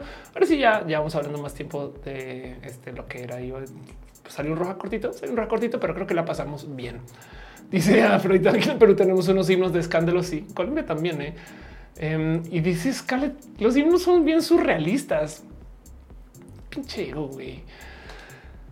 Pero bueno, va a pasar la cortinilla hiper mega pro nomás para despedirme porque les quiero un chingo y les quiero nomás agradecer que hayan llegado hoy y por su compartir estas cosas. Se pone además que el video de hoy se publicó ayer porque los lunes, aunque yo sé que hay gente que igual llega los lunes y que no fue festivo en su ciudad, por ejemplo. Entonces siempre dejo por lo menos el mini roja. El mini roja que está publicado ahorita eh, es un mini roja eh, de el cómo saber si estoy haciendo lo que quiero hacer en vida y platicamos alrededor de eso. Lo recomiendo. César dice, recuerdo em, que en la primaria fui un concurso sobre los símbolos patrios, significa que era un estado más importante que otros. 5TR dice, me gusta el himno mexicano barroco, que dice que te robó la madre de Maciazare. Anda, Arnulfo dice, ¿qué opinas de Flor Amargo? Conocí a Flor hace nada. Fuimos a un evento, no me acuerdo cuál, creo que fue una obra de teatro. Le tengo mucho cariño. Eh, Flor es una persona con un corazón muy hermoso Em, es de estas, conozco varias personas así, ¿eh? es de esas personas que son un poquito más clown que eh, socialmente reales. No es queja, o sea, es gente que es como que tan artista que no entiende un poquito la realidad, ¿no? Y es ese como prototipo, pero es como Ciro loca, pero del arte. Y es de todo lo que hablé con Flor, yo creo que nunca había conocido a alguien tan alegre y me dio mucha, me dio bonito, ¿no? Como que sí, un poco de, ay, qué bonito, es como ese corte de persona, no sé cómo ponerlo Em, pero me gocé mucho conocer a Flores. sí, sí entiendo mucho eh, el por qué hay gente ahorita que está como en este plan, pero por qué hablas tanto del tema, pero eso me lo dicen a mí, a mí todo el día me regañan porque hablo solo del tema trans. Y yo no hablo solo del tema trans, güey. Vayan a ver los últimos 50 títulos de roja. Em, y pues yo creo que por eso mucha gente le salta flor ahorita, pero es una persona chida. Me cayó muy bien, mucho cariño. No sé si ha hecho cosas horribles. Yo creo que no, pero bueno. Al lugar dice lo mejor decimos el himno de Bolivia, que habla del mar y sus playas y no tienen mar, pobrecitos. Isaac dice la Ciudad de México tiene himnos seguros. Y bueno, espera, no, porque capaz el DF, pero no la ciudad. Este em, dice Federico Flor no tiene nada de amargo, pero la banda parece que eso molesta. Sí, pues es que de repente comenzó a hablar mucho del tema, pero es que a ver, ¿quién no ha salido del closet y se queda callado? es un pedo, güey. Sabes, es como que una vez lo dices, estás liberando también años de no poderlo decir. No Rock dice Bolivia está manifestando. Claro, Bolivia todavía tiene marina. Exacto. Sí, le dan vueltas al titicaca. Eh, y ya Mónica dice cómo es el himno de Colombia. Este vamos a escuchar el himno colombiano. Es, me preocupa que es que si hago esto mucho, me preocupa que, que YouTube regañe. Y vamos a poner música nomás de fondo por si acaso. Ah, tiene letras y todo.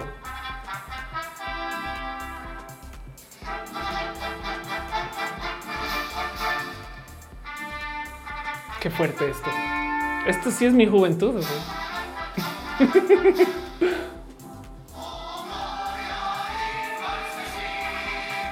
Va a parar esto a cada segundos.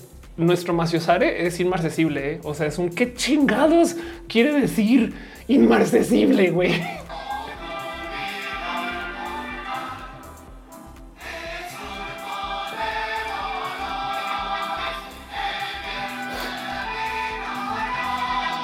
Y la otra cosa de paso es eh, también el bien germina ya. Medio planeta dice que germina allá, o sea, allá no está germinando aquí, está germinando allá, lo cual si lo piensan va en contra de la línea, ¿no? Porque es un poco de, o sea, como... Pero bueno, ¿quién Dolores, güey? Exacto, el surcos, ¿quién es esa Dolores, güey? ¿De qué hablan?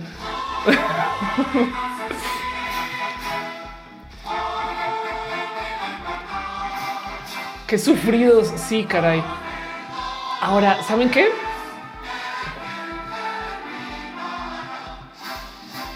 Hay algo que decir de todos modos acerca de cómo el himno mexicano sí es no al pie del cañón y, en fin.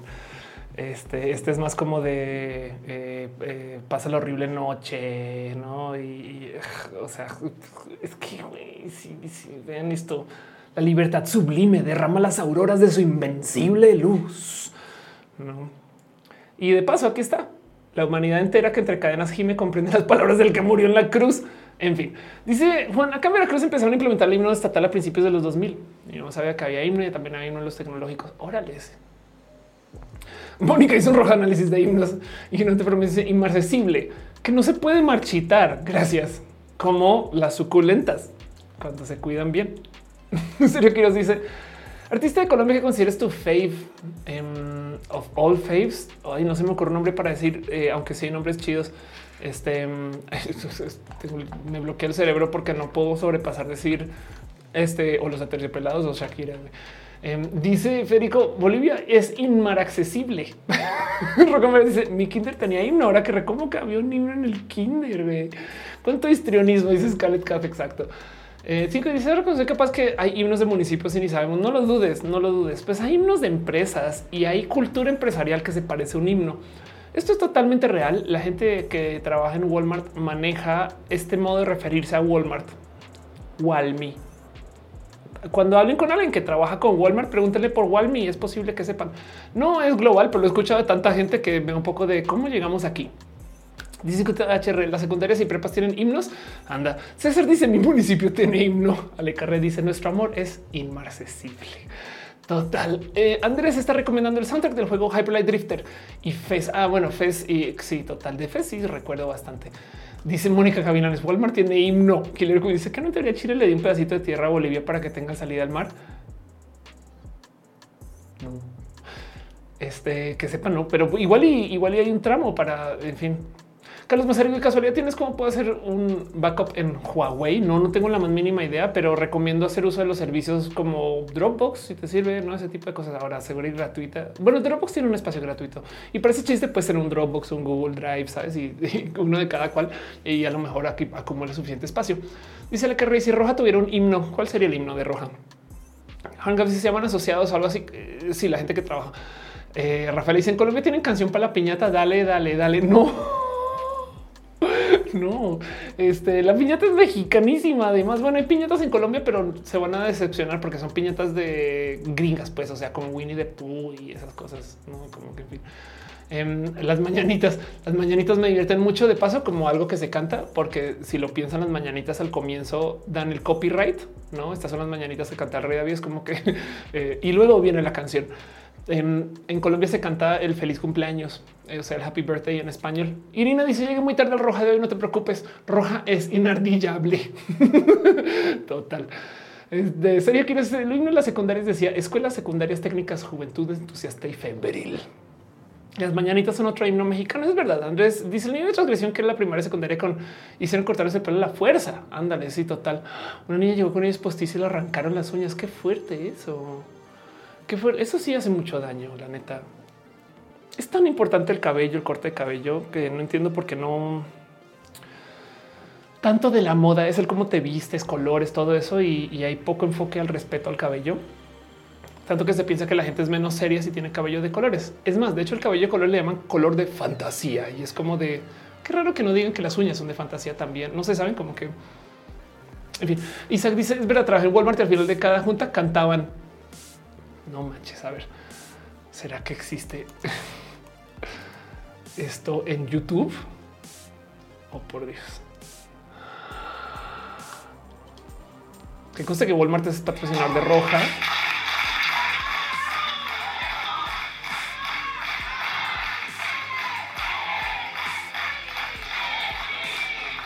¡Ay, sí!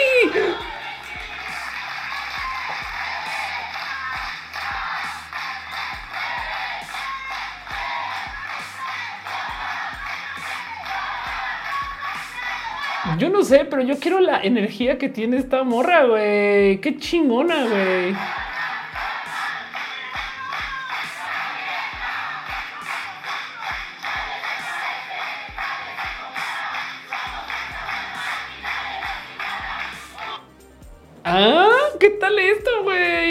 chido, güey.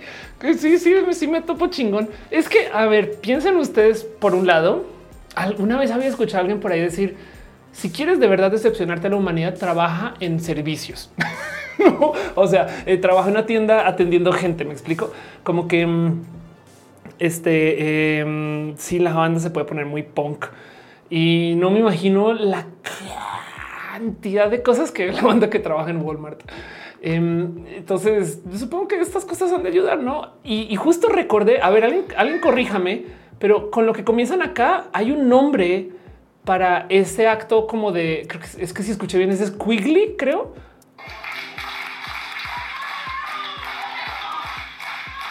Que es ahí cuando se agachan. Si ven, si ven, si ven, si no vieron, si no vieron, ok, les va otra vez. Chequen con la manita aquí.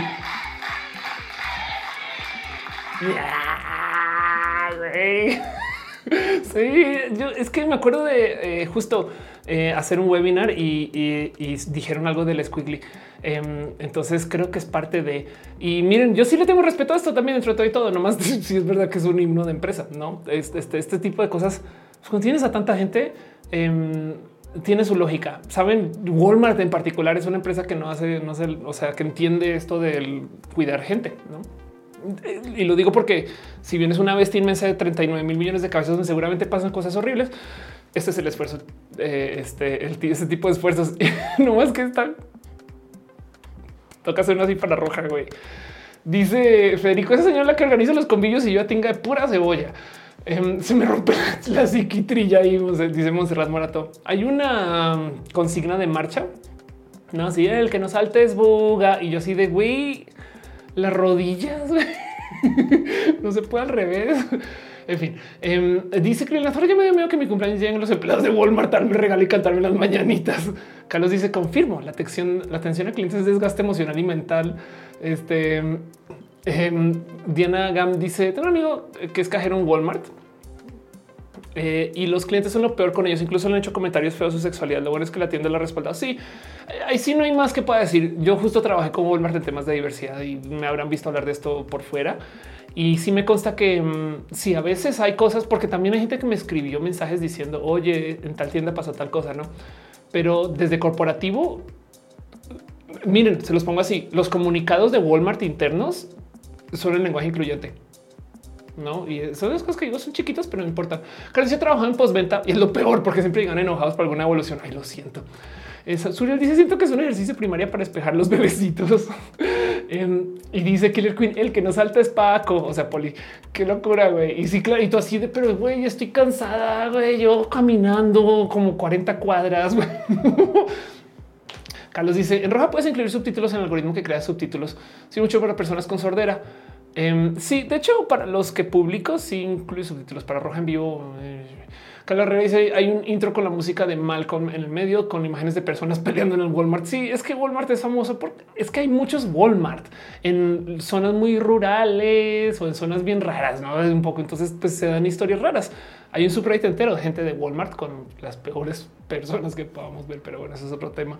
Nada que ver. No más que se me había olvidado el total. Sí que hay este eh, porra de Walmart, se llama porra no himno. Sam dice en Soriana, eh, son mejores con los empleados le niegan descansos en días ferios, chale.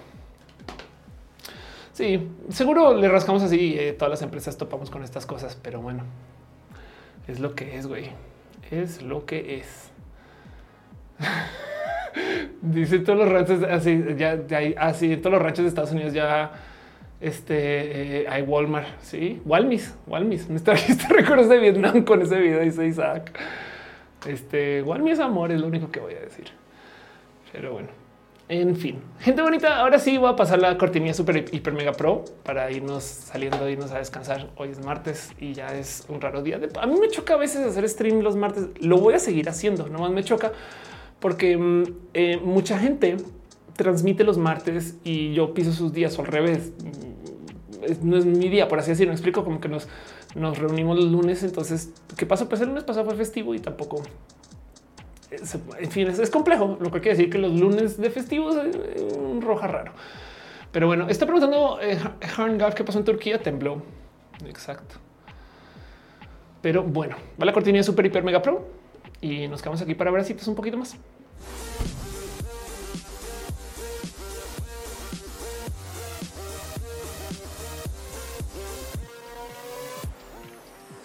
Sergio dice mañana va al recalentado. Gracias. Gracias de verdad, verdad. De verdad, de las verdades verdaderas. Pero bueno, me van a pasar otra vez por la lista de gente que está en la lista de créditos porque quiero súper agradecerles que están suscritos. Bueno, mentiras, un segundo. Em, también por los abracitos y las piñas, estas cosas. Denise, Rafaela, Ventus, Krilianaz, Mafetka, gracias de verdad. Em, gracias por dejar sus cariños y sus amores y por ser parte de esto. Y también de paso, justo para darle un poquito de abrazos a la gente que se suscribe a los múltiples caminos, porque las suscripciones son mm, dinero este, eh, mensual. Entonces, gracias por ser parte de em, un súper, súper abrazo a la gente de Patreon, Alex Sánchez Franco, África, y mis 13 chocoas de los PP y Trini P. Eh, también es a 666, Jimena Méndez, Wisdom Harris, BM Hiller, Vianix, Valentina, Consal y Limón.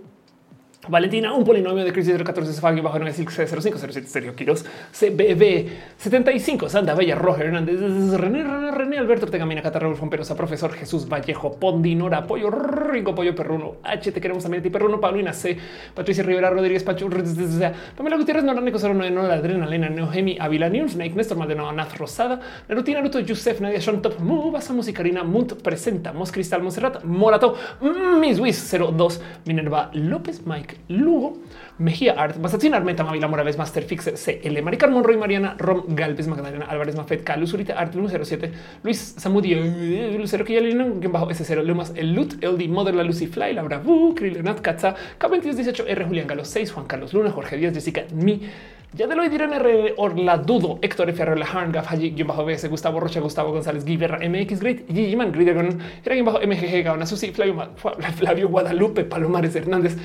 Fernando Bajo 1985, Fernando Cernas, Ferdinand Bajo AF, Fabián 23 Ramos, Fabián Gómez, esa rola, un podcast más. Eri Frank, el famoso Eduardo Edgar Riego, Donovan del Valle, Don Lante de los Pepe, te amamos también de los y familia David Noob, David Torres, Dani Fields, Daniel Vargas, Dale Caro, quien se lleva suscribiendo desde antes que se pudiera una suscribir a cualquier canal chispa de César Imperator, Cecil Bruce, Carlos Cravioto, Carlos Como, Capitán Garra Negra, Prenda Pérez Lindo, Birds, Hernández Azucena Maesa, Aurea Castillas en el mercado, Arthur de Baskerville, Arnulfo García, Arena 3, Armando Bobs, Kiran Antoine Rafael Párez Villalobos, Andy Mejía, Andrés Felipe Hurtado Murillo, Andrea Black, Ana Virgen, Ámbar Carmelo Alejandro González, Alejandro Valencia, Ale Galvana, GM007, Aflicta, Adri BC, Ada González y 1998 GQ. Dice Caro, gracias por el show. Exacto. Gama dice acá sigo escuchando. Gracias de verdad. Gracias, gracias, gracias por todo su cariño. De paso, también un super abrazo a ti, moderación, Caro, Uva, Uriel, Fabián, Montse, Tutix, el gato de Pato Aflicta y Gama Volantis. Conozcanle a cada quien y por todo lo que hacen y por todo lo que representan y por todo lo que son y por todas esas cosas bonitas, hermosas. Gracias de verdad. Este em, también hay gente que está en el Twitch como 01 Ela, Adri BC, eh, Alice Hydra, Arthur de Baskerville, Blanquis, Commander Ruth, Daniel Bonces, Delot X, Denis con dos S, Drapsnat, el bajo Enrique. Federico o, 4 Gamer 01 G Gonzalo 94 bajo Dina Irving Isabel García Isma 72 bajo Jack Hino Katah Killer Queen 01 Killer Chris Sai La lluvia púrpura del doctor Loleni Lisa Mora Morita 8 Noraneca 09 Oscar BP Games Potato Malonet TV Piturrox Rafael Ilustra Scarlet Camp Ciudad 26 Ulises Reina y X yo 2 X X yo yo yo 2 X X todos qué, pero bueno, en fin. También chica que se conectó desde el Facebook, que no me da todos los nombres, pero Arnulfo, Valentina, este eh, eh, George, este em, eh, Yuri Maldonado. Gracias por venir. Eh, Tagline muy canal. Gracias de verdad. Me acabo de la Ciudad de México. Ese me suerte. Qué chido. Qué bonito saber eso. Qué bonito. Yo amor Sakusi dice exploté también ese tipo de cosas. Gracias de verdad. Y la gente que se conectó desde el YouTube, que de nuevo acuérdense que no me da todos los, todos nombres. Entonces, si no les menciono, déjenmelo saber. Pero Sergio Quiero, Sam García, Mónica Gavilanes, Mental Cost Libre, Max, Mike's Nano, Isaac Yadez. Hola, estoy muerto. Me enamoré diciendo fantasma. Denise, dos veces Gama Volante, César Martínez, Carmelo José, Capitán Garra Negra, ya le carré. Gracias, gracias de verdad. Este eh, eh dice cómo doy lata por todos lados. Es una lata muy bienvenida. No se preocupe usted. Eh, Mónica Gavilanes, Leonardo Santa María, TQM. Yo a ti también. Gracias por ser parte de esto de verdad verdadera con las verdades de las verdades. 5 de HR. También un abrazo, un, escrolazo. A ver quién topó por ahí. Carlos Ramírez, César Martínez, Ángel Gamboa. Gracias, Rafaela. Gracias también. Mora Morita, César Martínez, Rock and Pirates, Arnulfo García, Andrés, así Andrés Juan Delgadillo, Afrodita, borracha. Gracias por pasar. Qué chido escucharte. César Martínez. Em, este eh, y bueno, si no les mencioné, déjenmelo saber al Dubar también. Besitos, cariños y amor. Naz. Gracias, Julio Sierra. También besitos. Nos vemos en el próximo Roja. El próximo Roja ya entonces supongo que va a ser lunes. Eh, César dice: ¿Me mencionaste tres veces? Sí, problema. es con mucho cariño, mentiras. Qué chido. Más bien, gracias por estar acá. Recuerden, cuiden sus plantitas. Exacto, cuiden sus plantitas. Eh, y nos vemos este, eh, para el 18. Eh, va a ser este, un evento muy bonito aquí en CQ de comedia con Miri Paline. sigan a Miri Paline por si no ubican, pero pues aquí va a ser un evento en vivo. Yo entonces nomás vuelvo a preguntar, ¿quieren un taller webinar? O sea, de registrarse estas cosas. Em, les prometo que hago algo para la gente que esté suscrita a los canales. Ok, con el tema de precios y eso. Si les late eso, déjenmelo saber. En el webinar quedaré. Hay dos que quiero dar. Uno en particular es estrategia digital de redes sociales, que me dijeron que gustó y que es mucha información y que está chido. Entonces está bonito eso. Y el otro que me gustaría dar es uno de manejo de hate en redes. Em, entonces, como ven, Em, no sé por cuál comenzar, pero igual a lo mejor es que ahí veo, pues me lo presento. Tengo que solucionar todo eso. Y hay gente que lo hace, entonces es muy fácil solamente dónde lo están haciendo, cómo y cuándo. Pero si les interesa, lo hago. Scarlett dice roja rap. Claudia Ramírez está dejando piñas. Este 5ATR está diciendo cuál es la mejor frase del mundo de que hablas. Eh, a mí solo, solo me has mencionado 99. Exacto. Capitán Guerrero dice miau, miau, miau, miau, miau, miau, miau, miau, miau, miau, miau, miau. Cliente está diciendo buenas noches o buenas noches, chat. Muchas gracias. Dice Arnulfo, no para el lunes. Isaac dice piñas para todos, excepto la gente argentina. El primero, el rutin dice sí, por favor, el de las redes sociales estaría súper interesante. Muy bien, va, prometo lo hago. Este em, vamos a ver cómo nos va con eso, nomás para sentar cabecita de qué puede, suceder. Abril terrazas, abrazos. Julián Galo dice manejo de hate sirve para la ansiedad. Sí, hay el tema del manejo de hate. Ay, eh, cuando lo presento, ese taller acaba y nos damos abrazos, estas cosas, ¿no? Ah, no, no me quiero mimir, Saúl. No te preocupes porque es suficiente roja del pasado si quieres ver otro. Hace nada comencé a ver eh, shows de comedia, o sea, de esos de noticias, el Daily Show y eso, viejos. Y si me dio un poco de hoy, como soy de mañosa, que este en ese entonces estaba pegada a esto y ahorita es como de todavía lo puedo ver. En fin, 5J y redes sociales. Halo. Mónica dice: ¿Me podrías hacer un manejo de ansiedad? No estoy capacitada para eso, pero mm, se me ocurre uno acerca de manejo de cambios, no impro, este tipo de cosas, herramientas de la impro para eso. Yo creo que se puede, ah, aunque de paso, nomás que les han dicho eh, eso que enseña Pielo Juguera, aunque lo enseña en presencial, es hermoso para eso también. Pero yo tengo material para eso que presento a veces esa calidad de a darle vueltas. Vamos a pensar un poquito en eso. Majo J dice roja para el manejo de la ansiedad estaría chévere. Ok. Voy a tratar de aterrizar. Ok, es una mega idea. Voy a tratar de hacer esto. No le quiero llamar manejo de ansiedad, pero vamos a hablar de este em, cómo lidiar con los cambios, porque creo que como mujer trans, eso, eso sí, eso sí puedo hablar con, o sea, porque es que hay gente que estudia para lo del tema de ansiedad. Me explico. O sea, no quisiera eh, ir allá y ser como esta influencer coach de vida, de los cuales hay bastantes, pero del tema de manejo de cambios, uh, eso sí que lo he estudiado chido y chingón y lo he vivido. Entonces, agárralo por ahí. Pero guiño, guiño va a ser de ansiedad. Es que un chingo nos vemos en el próximo. Gracias por estar acá y es todo. Eh, ¿Cómo lidiar con la adultez? Ay, bueno, sí. No, la neta, sí, tienes toda la razón. Sí, es que es que el tema de mm, eh, eh, este, cómo ser una persona adulta y no morir en el intento, ese tipo de cosas. Les quiero un chingo. Ahí saben que clonas de pan. Ey, bueno, también, ¿eh? pero saben cómo abrazando peluches de gama volantes y viendo rojo.